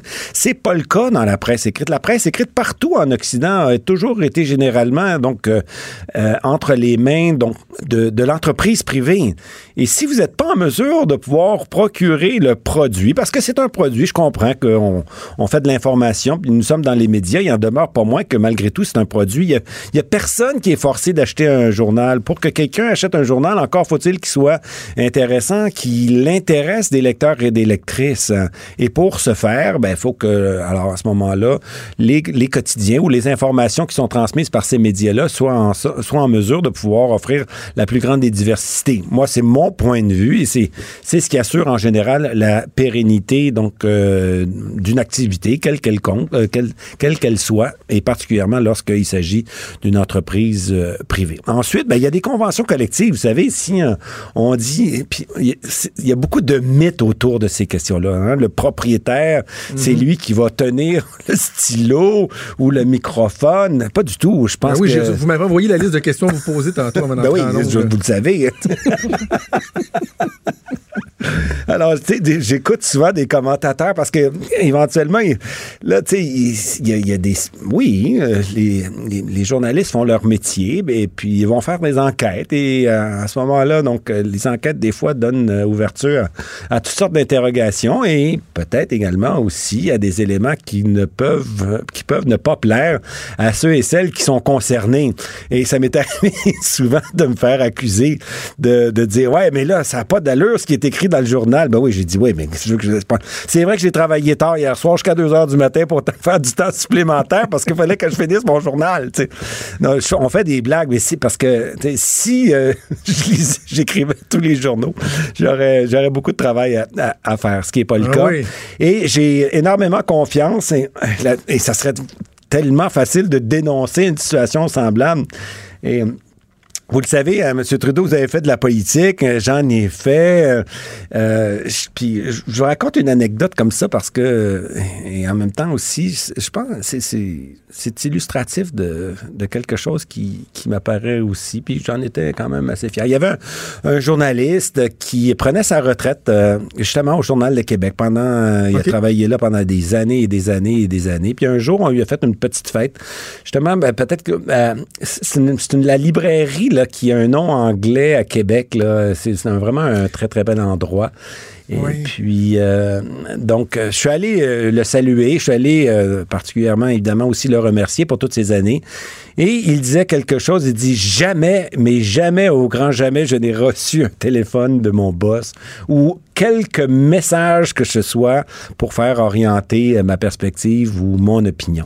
Et ben, ça m'a fait chaud au cœur parce que, tu sais, trop souvent, il y en a qui sont là pour dénoncer des espèces de fantasmagories intellectuelles, alors que ceux et celles qui euh, sont concernés parce qu'ils travaillent de façon quotidienne donc, dans les salles de rédaction, eux, sont en mesure de témoigner de la véracité euh, de la situation. Et puis, ben, j'ai trouvé ça particulièrement. Assurément. Assurément. Moi, Monsieur Pelado, ça fait cinq ans que je suis au journal, à TVA, à Cube depuis deux ans. Jamais, au grand jamais.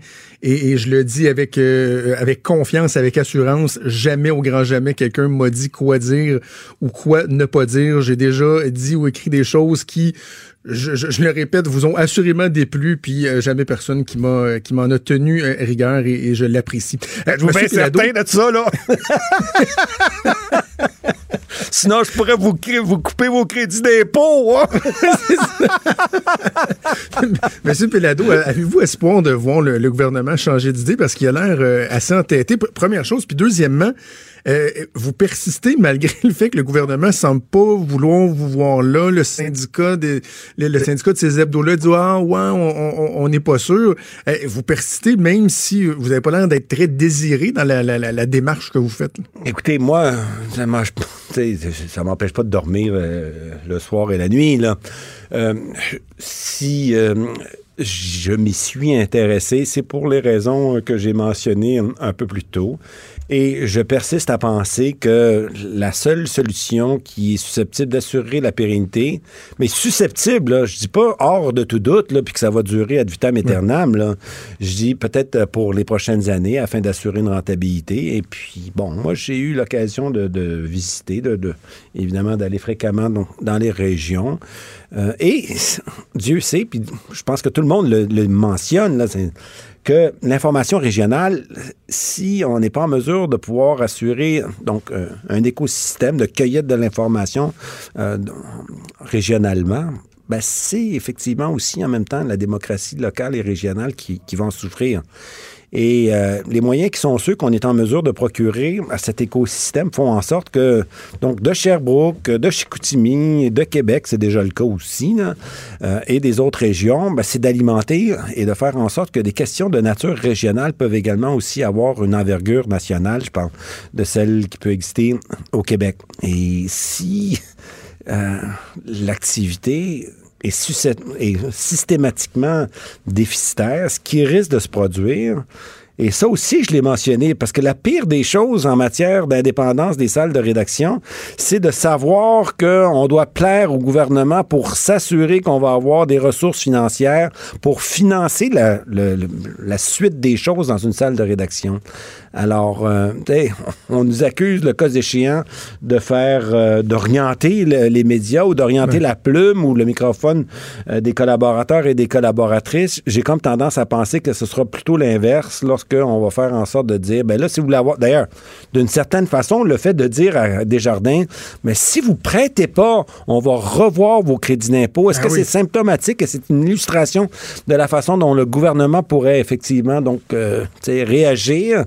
Euh, c'est inquiétant, ça, M. Pelado? Ben, je pense que oui. Je pense que oui. C'est la raison pour laquelle, encore une fois, euh, je considère que la plus belle sortie de crise, parce que c'est une crise, là, puis c'est pas demain matin qu'on va s'en débarrasser. Encore une fois, je l'ai dit à plusieurs reprises, c'est un phénomène occidental. Euh, est-ce qu'on en fait une question personnelle? Peut-être qu'au gouvernement, on va en faire une, mais l'intérêt que je porte, un, d'une part, je le répète, là, c'est que c'est commercialement motivé, et d'autre part également, personnellement, je pense que ça va être euh, utile pour l'ensemble du groupe et pour le Québec en général. Avant qu'on se laisse, M. Euh, Pelado, t'es au taxi. Est-ce qu'il y, a du nouveau qui s'en vient? Il me semble que j'ai vu un titre passer tantôt dans le journal Métro, non? Ah, euh, je, me souviens, me souviens pas, je l'ai pas vu. non, ce que je disais, c'est que donc, nous allons, ben, justement, j'en discute avec mes collaborateurs, mes collaboratrices cet après-midi. Donc, on est en train de, finaliser notre plan de relance. Entre-temps, il y a euh, Hochelaga et Diamond qui fonctionnent très bien et qui, justement, donc, dans la perspective euh, moi j'ai toujours eu euh, une, vocation à faire en sorte de, promouvoir euh, l'hydroélectricité, le transport électrique. Vous vous souviendrez peut-être que j'ai été président du conseil d'administration d'Hydro-Québec en 2013, ben avant donc euh, de me plonger en, politique. Euh, et donc, mon investissement personnel, c'était justement de faire en sorte de mettre en valeur cette richesse nationale. Dieu sait si aujourd'hui nous sommes bien positionnés, notamment, donc, particulièrement en ce qui concerne la lutte euh, contre les gaz à, effet de serre, euh, mais euh, c'est parce qu'il y a des hommes et des femmes qui nous ont précédés, qui ont investi de façon systématique pour que l'hydroélectricité, qui était déjà à l'époque et qui l'est encore, je dirais davantage, une source d'énergie propre et renouvelable, mais pourquoi ne pas s'engager encore davantage au niveau du transport, de la mobilité, de la mobilité électrique pour mettre en valeur cette euh, phénoménale ressource naturelle et en même temps aussi euh, cette lutte contre les gaz à effet de serre? C'est bien ce que nous avons l'intention de faire. Et c'était aussi la motivation qui m'a euh, amené à m'intéresser à Théo Taxi. Bon, ben on va suivre ça dans les prochaines semaines, prochains mois. Pierre-Carl Pelado, président-chef de la direction de Québécois. Merci d'être passé. Merci beaucoup. Au revoir. Pendant que votre attention est centrée sur cette voix qui vous parle ici, ou encore là, tout près ici, très loin là-bas, ou même très, très loin, Celle de Desjardins Entreprises est centrée sur plus de 400 000 entreprises partout autour de vous. Depuis plus de 120 ans, nos équipes dédiées accompagnent les entrepreneurs d'ici à chaque étape pour qu'ils puissent rester centrés sur ce qui compte, la croissance de leur entreprise.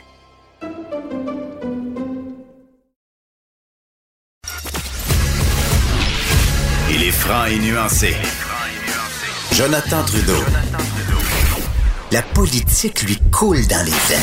Vous écoutez Franchement dit. Bon, il y a un cas, un, un épisode de cadrage au volant extrême à Montréal qui a vraiment marqué les gens hier. C'est assez particulier, là. Ouais, moi, dès que j'ai vu ça, j'ai fait, hein, ben voyons donc, c'est pas le genre de choses qu'on est habitué de voir ici. Euh, donc, hier après-midi, sur la voie de desserte de l'autoroute 40 Est, tout près du boulevard L'Angelier, il y a euh, un jeune homme de 23 ans qui était à bord de son camion de livraison. Lui était livreur pour Monsieur Livre-Tout. Euh, puis, il y a un autre automobiliste qui, on le voit sur des images de caméras de surveillance qui ont été diffusées, entre autres, par nos collègues à TVA. Il y a un véhicule qui ralentit et ben ralentir pour faire quoi? Ben pour euh, tirer en fait sur euh, sur le jeune homme de 23 ans qui a été atteint d'un projectile au bras, c'est ce qu'on dit. On craint pas pour sa vie, il a été transféré à l'hôpital et, et tout. Euh, mais présentement donc le service de police de la ville de Montréal qui poursuit ses recherches pour retrouver l'automobiliste qui est à l'origine de ce cas de rage au volant. On a mis la main du côté des enquêteurs aussi sur plusieurs enregistrements de caméras de surveillance qui vont permettre là, de retracer ce véhicule-là qui est possiblement de couleur blanche, quatre portes. Ce serait, euh, ce serait la description de- donc euh, qu'on a, mais on n'a pas de description du tireur jusqu'à présent. OK. Donc, ça soulève toutes sortes de questions sur euh, les cas de rage au volant ou de rage au volant extrême. Et on va en discuter avec la docteure Christine Groux, qui est psychologue et présidente de l'Ordre des psychologues du Québec. Docteur Groux, bonjour. Bonjour. Euh, comment on, explique euh, le, grand nombre de cas de, rage au volant? Est-ce que je me trompe ou de plus en plus, peut-être pour différents phénomènes que vous pourrez nous expliquer, euh, on retrouve ce genre de situation-là? Hmm. Mais ça- pardon, ça demeure quand même heureusement euh, des phénomènes qui euh, qui sont isolés quand ils sont de cette gravité-là. Oui, oui. Euh, c'est un phénomène qui euh, qui tend qui tend à croître particulièrement da- dans les grandes métropoles hein, où il y a plus de circulation sur les routes, plus d'irritants, plus de gens pressés, plus de gens stressés. Et euh, écoutez, il y a plusieurs facteurs qui peuvent euh, expliquer ça. Mais chose certaine, la personne qui euh, euh, qui fait preuve de rage au volant, elle fait preuve d'impulsivité puis de comportement agressif ailleurs dans sa vie. C'est-à-dire que c'est pas c'est pas isolé. C'est-à-dire que il y a des gens qui ont euh, euh, plus de difficultés d'autocontrôle que d'autres et plus de difficultés de régulation de leur comportement et de leurs émotions que d'autres, pour toutes sortes de raisons. Certains, c'est en lien avec leur structure de personnalité, certains en lien avec la consommation, certains en lien avec, euh, ça, peut- ça peut être en lien avec certains problèmes de santé mentale et encore là, pas tous, les- pas toutes les personnes qui ont des problèmes de santé mentale vont manifester de l'agressivité. Alors, mais je vous dirais que, chose certaine, les gens qui ont ce potentiel-là, euh, ce sont des gens qui ont tendance justement à passer à l'acte, euh, ont tendance à agir plus impulsivement, puis ont tendance à être moins tolérants aux frustrations justement euh, que d'autres individus. Est-ce que c'est cliché, docteur Groux, d'imaginer là, tu sais, une personne qui est, euh, qui est pas heureuse dans son ménage, mais qui est pas capable de prendre sa place, ou à son travail, qui subit euh, des pressions, du harcèlement de collègues de son patron, qui est pas capable d'agir, et là, quand il se retrouve derrière un volant, subitement, là, il y a comme une soupape. Là. C'est comme le, le, le, le- le- j'allais dire le véhicule, pas dans le sens de quatre roues, là, mais tu sais, la façon d'évacuer ce, euh, cette Oui. frustration-là, puis ça passe par la rage au volant. Ben, c'est certain que les personnes, si vous avez quelqu'un qui est très impulsif, puis qui a des difficultés à, à, si vous voulez, à contrôler son agressivité, et qu'en plus cette personne-là est submergée pour toutes sortes de raisons, parce que ça va pas bien dans son couple, parce qu'elle vient de perdre sa job, parce qu'elle s'est fait euh, engueuler par son patron, parce que, parce que, parce que. Donc, si vous avez à la fois un terrain fertile pour une personne, puis à la fois un contexte particulier, ben là, vous avez, vous avez plusieurs ingrédients qui potentialisent l'agressivité. Alors, c'est sûr que ça part de la personne, hein? c'est-à-dire qu'une personne qui est capable de se contrôler, parce que de l'agressivité, on en a tous besoin, c'est nécessaire à notre survie. Mais les cadrages au volant, c'est c'est qu'il y a une disproportion, c'est excessif. Alors, c'est une impulsivité qui échappe au contrôle de la personne. Et souvent, il y a des éléments irrationnels associés, notamment, c'est rarement de la faute de la personne qui est agressive, c'est toujours de la faute de l'extérieur, ce qui arrive. Alors donc, c'est euh, c'est associé à certains traits, je vous dirais, de, de, de personnalité, à une certaine façon de fonctionner. Et si vous avez un contexte qui, qui en plus est le déclencheur, ben là, on a un cocktail un peu explosif. Alors, cela dit, c'est malheureux. Heureusement, c'est assez rare. Euh, puis c'est sûr que euh, les, les, la meilleure conduite à tenir dans ce temps-là, quand on est capable de le voir venir, c'est d'essayer d'éviter l'escalade. C'est d'essayer justement de ne pas s'engager euh, dans un euh, dans un processus qui finira pas puis qui va juste jeter de l'huile sur le feu parce que la personne qui perd le contrôle euh, il, faut c'est difficile de prendre le risque d'aller essayer de la raisonner alors on sait jamais ce qui peut arriver c'est ça que j'allais vous demander. Comment nous, on réagit quand on est victime de ça, mais aussi, euh, moi, j'ai déjà assisté à des épisodes de rage au volant, mais tu sais, en tant que témoin, tu es arrêté à une lumière et là, ça commence à se parler fort. Il y en a qui sortent de l'auto, puis aussi, on, aimerait ça peut-être intervenir, mais qu'est-ce qu'on devrait faire dans le meilleur des mondes? Ben c'est ça. D'abord, ça se manifeste de toutes sortes de façons. Hein. Je veux dire, euh, klaxonner, crier, faire des gestes euh, impolis, suivre de trop près, bloquer, couper, toucher le pare-choc, sortir de sa voiture, puis en venir au cou. Ça se manifeste de toutes sortes de façons. Mais la chose à faire, évidemment, quand on voit quelqu'un qui risque d'être mal pris, c'est d'abord d'appeler les secours, d'abord d'appeler le 911. C'est la chose la plus efficace à faire. Euh, puis de, de, évidemment, on, on, a toujours le devoir de, de porter assistance à quelqu'un qui est potentiellement en danger. Mais si on on est capable de, garder une distance, puis si on est capable de laisser passer, si on est capable de justement d'éviter de confronter la personne euh, qui est en crise, ben vaut mieux euh, justement euh, essayer de prendre une distance, puis laisser la personne se calmer elle-même, parce qu'à ce moment-là, dépendamment de l'ampleur de la colère puis de la difficulté de la personne à s'autoréguler, ben les comportements peuvent devenir très imprévisibles. Moi, j'ai remarqué mon expérience personnelle, docteur Roux, quand j'étais plus jeune, je suis un peu plus impulsif. Là, ça m'est déjà arrivé de faire des signes, puis, là, t'accélères. Puis... Mais maintenant, ça, arrive lorsque, par exemple, on, est à une lumière. Là, des fois, ça, ça, se produit à une lumière. Euh, je baisse ma fenêtre, puis je parle à la personne de façon très calme.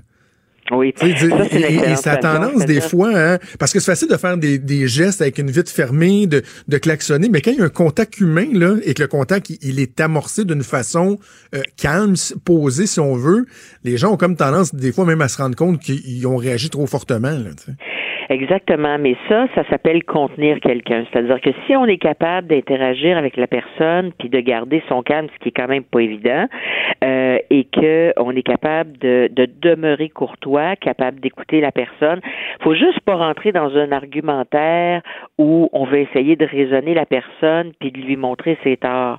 Donc, si par exemple on est capable de, de, de s'excuser de l'avoir blessé ou de l'avoir contrarié, euh, c'est beaucoup moins problématique, puis même ça va diminuer l'escalade. Mais vous savez, diminuer une escalade, ça demande certaines connaissances, certaines habiletés. Quand on est capable de faire ça, c'est une bonne conduite à tenir. Si on n'est pas sûr d'être capable de faire ça, la chose à ne pas faire, c'est d'alimenter le feu qui est en train de prendre. Mm-hmm. Donc, euh, ça, c'est la chose à ne pas faire. Si on est capable de contenir, si on est capable d'essayer de parler calmement, si on est capable de euh, d'essayer, de, mais tu sais, quand on n'est pas obligé de d'essayer d'aller calmer quelqu'un, euh, ben on peut juste simplement lui faire un signe puis la laisser passer. Donc ça dépend beaucoup du contexte, ça dépend de est-ce que la personne nous bloque la voie par exemple. Ça nous bloque la voie, on n'a pas bien le choix, tu sais. Euh, mais à ce moment-là, sans s'exposer nécessairement, c'est peut-être pas peut-être pas nécessaire de sortir de la voiture. On veut on peut peut-être parler à travers la vitre. Euh, parce que sortir, ça peut avoir l'air d'une agression, d'un début de, d'être perçu comme un geste d'agression. Exactement. Donc, il faut, il faut essayer de garder son calme, ce qui est pas facile quand on est soi-même agressé, euh, de ne pas jeter de l'huile sur le feu. Puis, je vous dirais que c'est pas un comportement qui est excusable nécessairement, mais c'est un comportement qui est à tout le moins explicable parce que il y a effectivement une variation, dans, dans les individus, dans leur capacité de gérer leurs émotions, de gérer leur comportement, euh, de gérer leurs paroles. Et euh, donc, on n'a pas tous le même filtre, on n'a pas tous la même contenance. Et euh, puis, quand quelqu'un a des difficultés euh, de gestion de son agressivité, ben, tu sais, à la limite, si c'est des choses qui se produisent souvent puis qui ont tendance à se produire dans différents contextes, ben là, peut-être que c'est un signe que la personne a besoin de se faire aider. Est-ce que c'est très masculin comme phénomène, docteur Grou? Ben, les cas de rage au volant sont plus fréquents, euh, sont plus documentés chez les hommes, mais l'agressivité, c'est pas un phénomène qui est exclusivement masculin.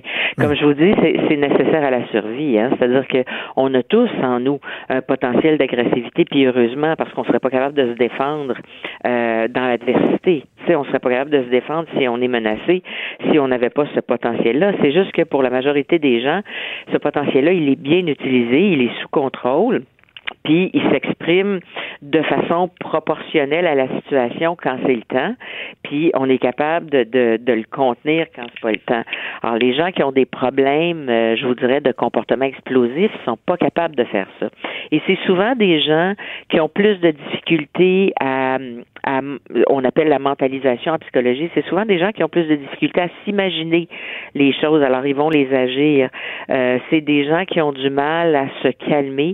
Euh, eux-mêmes euh, et donc qui vont exploser. Et ça, effectivement, ça peut poser problème, particulièrement dans la, les relations que cette personne-là va entretenir avec son entourage. Docteur Christine Groux, psychologue et présidente de l'Ordre des psychologues du Québec, c'était fort intéressant. Merci, nous avons parlé. Ça m'a fait plaisir. Merci. Euh, Maud, c'est quand même. Il y, a quelque chose de troublant à voir ces, gestes-là. Puis, tu sais, je, le mentionnais à Dr. Roux, quand j'étais jeune, là, ça m'est arrivé, là, testostérone un peu, là, tu sais, poussé dans le cul, puis euh, tout, tout, tout, mm-hmm. C'est quoi? Je, je, serais pas, je serais très au-dessus de mes affaires si je t'affirmais que plus jamais dans ma vie ça arriverait. Tu sais, parce que je, demeure quelqu'un qui peut être un peu prompt, impulsif, mais avec le temps, tu tu t'assagis, puis je pense qu'il y a cet élément-là, moi, qui, me garde euh, plus raisonnable. C'est la crainte de ne pas savoir sur qui tu tombes. Ben oui, tellement. Un weirdo, là. Hey, à Saint-Jérôme, en 2015, là, je regardais ça tantôt, j'ai retrouvé ça. Te souviens-tu du gars qui était sorti avec une chaîne ça? Absolument. Oh, Menacer la famille, c'est une famille, là, avec la ça. Il y a des fous. Il y tu vas pas tomber là-dessus, là? Quand Hier, j'ai fait une recherche, rage au volant. J'ai été voir toutes les nouvelles qui avaient peut-être pu sortir au Québec. Il y en a eu énormément, là. Des gens qui ont eu des comportements euh, qui ne sont pas proportionnés du tout à la situation. Moi, je suis vraiment. Moi, je suis une pas fine en auto, OK? On s'en est déjà parlé, là, mais moi, là, ça me fait ça me fait pogner les nerfs. T'es en, en auto, tu, tu conduis, tu fais pas d'autre chose. T'as pas ton cellulaire dans les mains, t'avances, tu pars quand c'est vert, tu tasses si tu veux pas avancer, reste à droite, moi, je vais passer à gauche, tout va bien aller. Mais de là à. Moi, je, serais jamais. Tu sais, je rage, j'extériorise ma petite rage intérieure pour mieux vivre dans mon habitacle, mais jamais ça ressortirait de là. Puis même quand je suis à, rouge à côté de la personne, je la regarde même pas parce que je suis comme. Ah non, je veux pas qu'elle sache que je suis comme un peu fâchée, puis pas bien, puis que j'ai pas aimé ça comme elle sais, moi, je me sens mal. Fait comme s'il y a quelqu'un à un moment donné qui, qui me fait des, euh, des doigts du milieu, là, qui, qui m'envoie promener ou qui pogne les nerfs, là, je, je, je, sais pas comment je vais réagir. Je serais tellement pas bien. Tellement pas bien. Je comprends pas à quel point tu peux être fâché contre quelqu'un à cause de ça. Non, non, c'est ça. De l'extérioriser de même puis dire, moi, là, c'est sur cette personne-là que je jette mon dévolu aujourd'hui. Surtout quand c'est vraiment niaiseux. Là. Tu sais, il y a des fois, là, je, t'avais raconté il y, a quelques semaines, je, me suis ramassé à, devoir me tasser à la dernière seconde parce que mon GPS avait changé de, chemin. Puis je me trouvais comme à avoir dépassé 10 voitures que j'aurais pas dû si je m'étais mis dans le fil tout de suite. Mm-hmm. Hey, le, gars dans son pick-up, il me crie après, puis il me laissera pas passer. Il est prêt à démolir son auto pour pas me laisser passer. Ça, arrive tout le monde. J'ai baissé la fenêtre en disant Hey, on se calme, là. Il me dit ça qu'après. Je dis, non, mais regarde, j'ai juste voulu me tasser. Peux-tu prendre pour acquis que peut-être je suis pas mal intentionné puis que effectivement je connaissais juste pas mon chemin? Bref, c'est euh, ça peut être euh, ça peut être assez euh, assez stressant. Je me souviens d'un d'un épisode. J'étais jeune, mais je pourrais pas dire exactement quel âge. Peut-être 10-12 ans. Mes parents pourraient s'en souvenir. Là. Et on s'en allait à Montréal. Je sais pas pourquoi dans ma tête, on s'en allait au stade olympique. C'est peut-être pas ça pendant tout, mais en tout cas, on s'en allait à Montréal. Je me souviens qu'on est dans le coin de l'échangeur turco, là. Tu sais, où tout se mélange, là. Et il y a un gars qui coupe mon père, puis je sais pas trop, là, mon père, tu sais, euh, il klaxonne, puis là, le gars vient à côté de notre char, puis il commence à faire des, des, des, fingers, puis tu sais, ma soeur, puis moi, on était en arrière, là. Il commence à faire des fingers, puis à crier. Un enragé. Je le vois encore, c'est une petite voiture blanche, là. Je le vois encore, le gars. Et à un moment donné, il se tourne vers son banc passager et il s'étire le bras. Et pendant une fraction de ah, seconde, moi, dans ma tête, le gars, il est en train de prendre un gun. Et, je suis- je moi, je suis resté marqué par cet épisode-là. Le, le gars, je le vois encore se tourner, là, puis on, on- hein? Ouais, Qu'est-ce qu'il fait là? Puis là, je sais pas trop. Il- il- il est parti après, là. Mais, tu sais, ça peut être très, très, très euh, intimidant, inquiétant, même affolant. Ben oui, y a des gens qui sont pas capables de contenir leur, leur violence de même, les impacts que ça peut avoir. Tu euh, t'as comme une arme entre les mains quand t'as un véhicule, là. Ben absolument. Tu sais, tu peux avoir des comportements hyper dangereux puis mettre la vie de non seulement c'est la personne après laquelle tu es fâché, fâché noir, mais de tout le monde aussi. Là, nous autres, je me rappelle, je, je sais plus si c'était avec mes deux parents ou juste avec ma mère, mais il y en avait un, il y avait un comportement, là, ça avait, ça avait pas de maudit passant, là, pour aucune raison, puis on avait appelé la police. là. Ça s'appelle, euh, ça s'appelait comme, OK, on appelle la police, puis on donne une description du véhicule, la plaque, puis eux, après ça, ben, ont été faire ce qu'il y avait à faire parce que ça n'avait pas de bon sens. Il y a ça aussi qu'il faut, euh, qu'il faut, qu'il faut prendre comme action quand, quand ça nous arrive. Il ne faut pas hésiter non plus. Ouais, ouais, ouais. Voilà. Ah, il y, a là. il y a des gens qui sont pas toutes bien balancés. Mais le problème, c'est que tu sais jamais sur qui tu vas tomber. Hey, merci. Maude. Bougez pas, on fait une pause. Pendant que votre attention est centrée sur vos urgences du matin, vos réunions d'affaires du midi, votre retour à la maison ou votre emploi du soir, celle de Desjardins Entreprises est centrée sur plus de 400 000 entreprises à toute heure du jour. Grâce à notre connaissance des secteurs d'activité et à notre accompagnement spécialisé, nous aidons les entrepreneurs à relever chaque défi pour qu'ils puissent rester centrés sur ce qui compte, le développement de leur entreprise.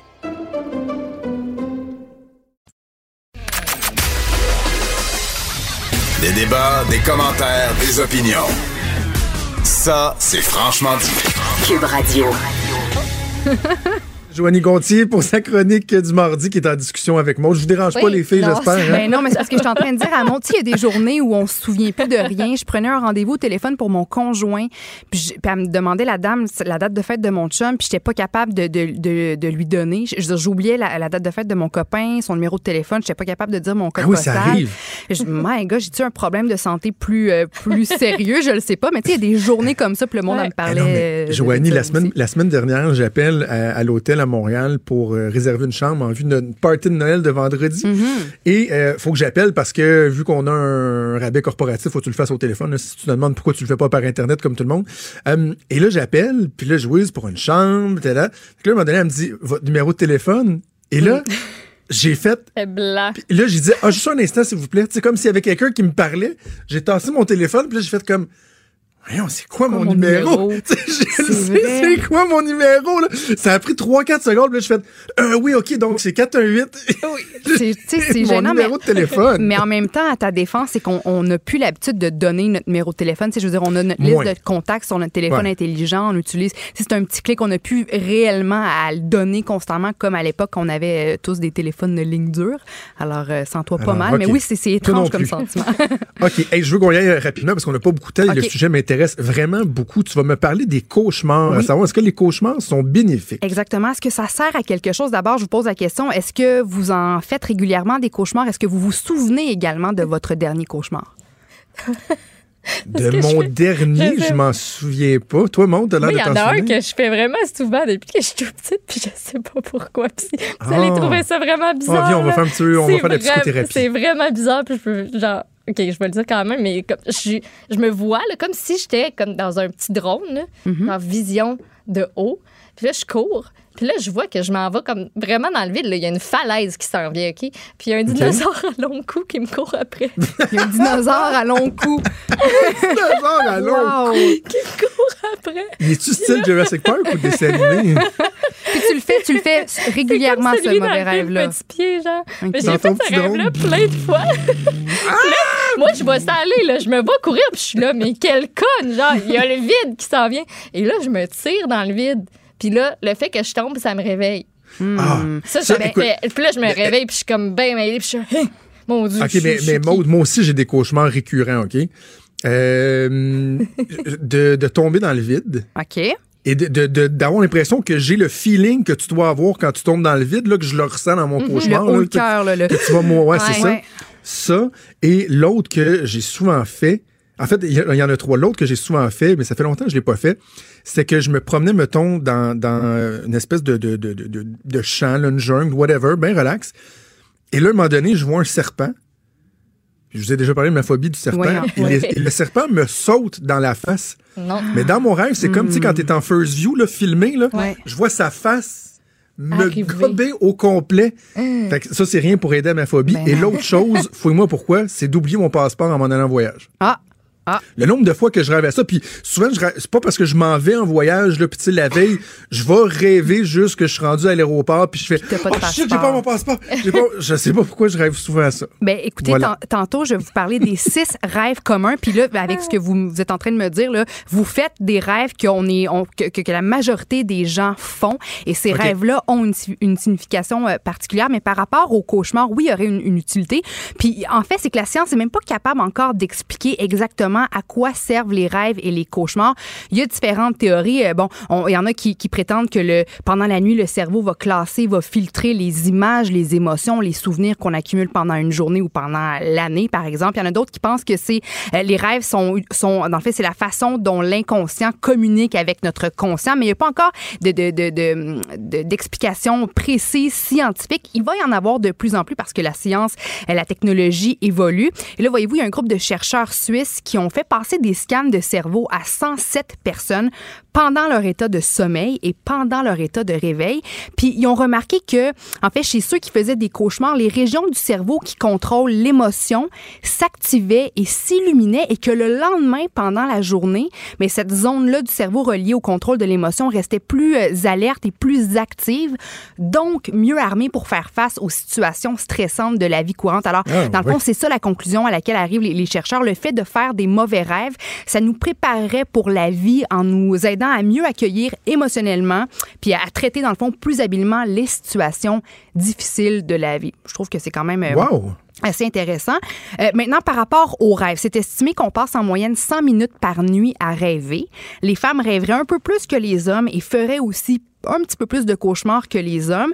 Euh, La, la science est pas capable d'expliquer pourquoi, mais la piste qu'on propose, c'est que les femmes sont dotées d'une plus grande imagination émotionnelle.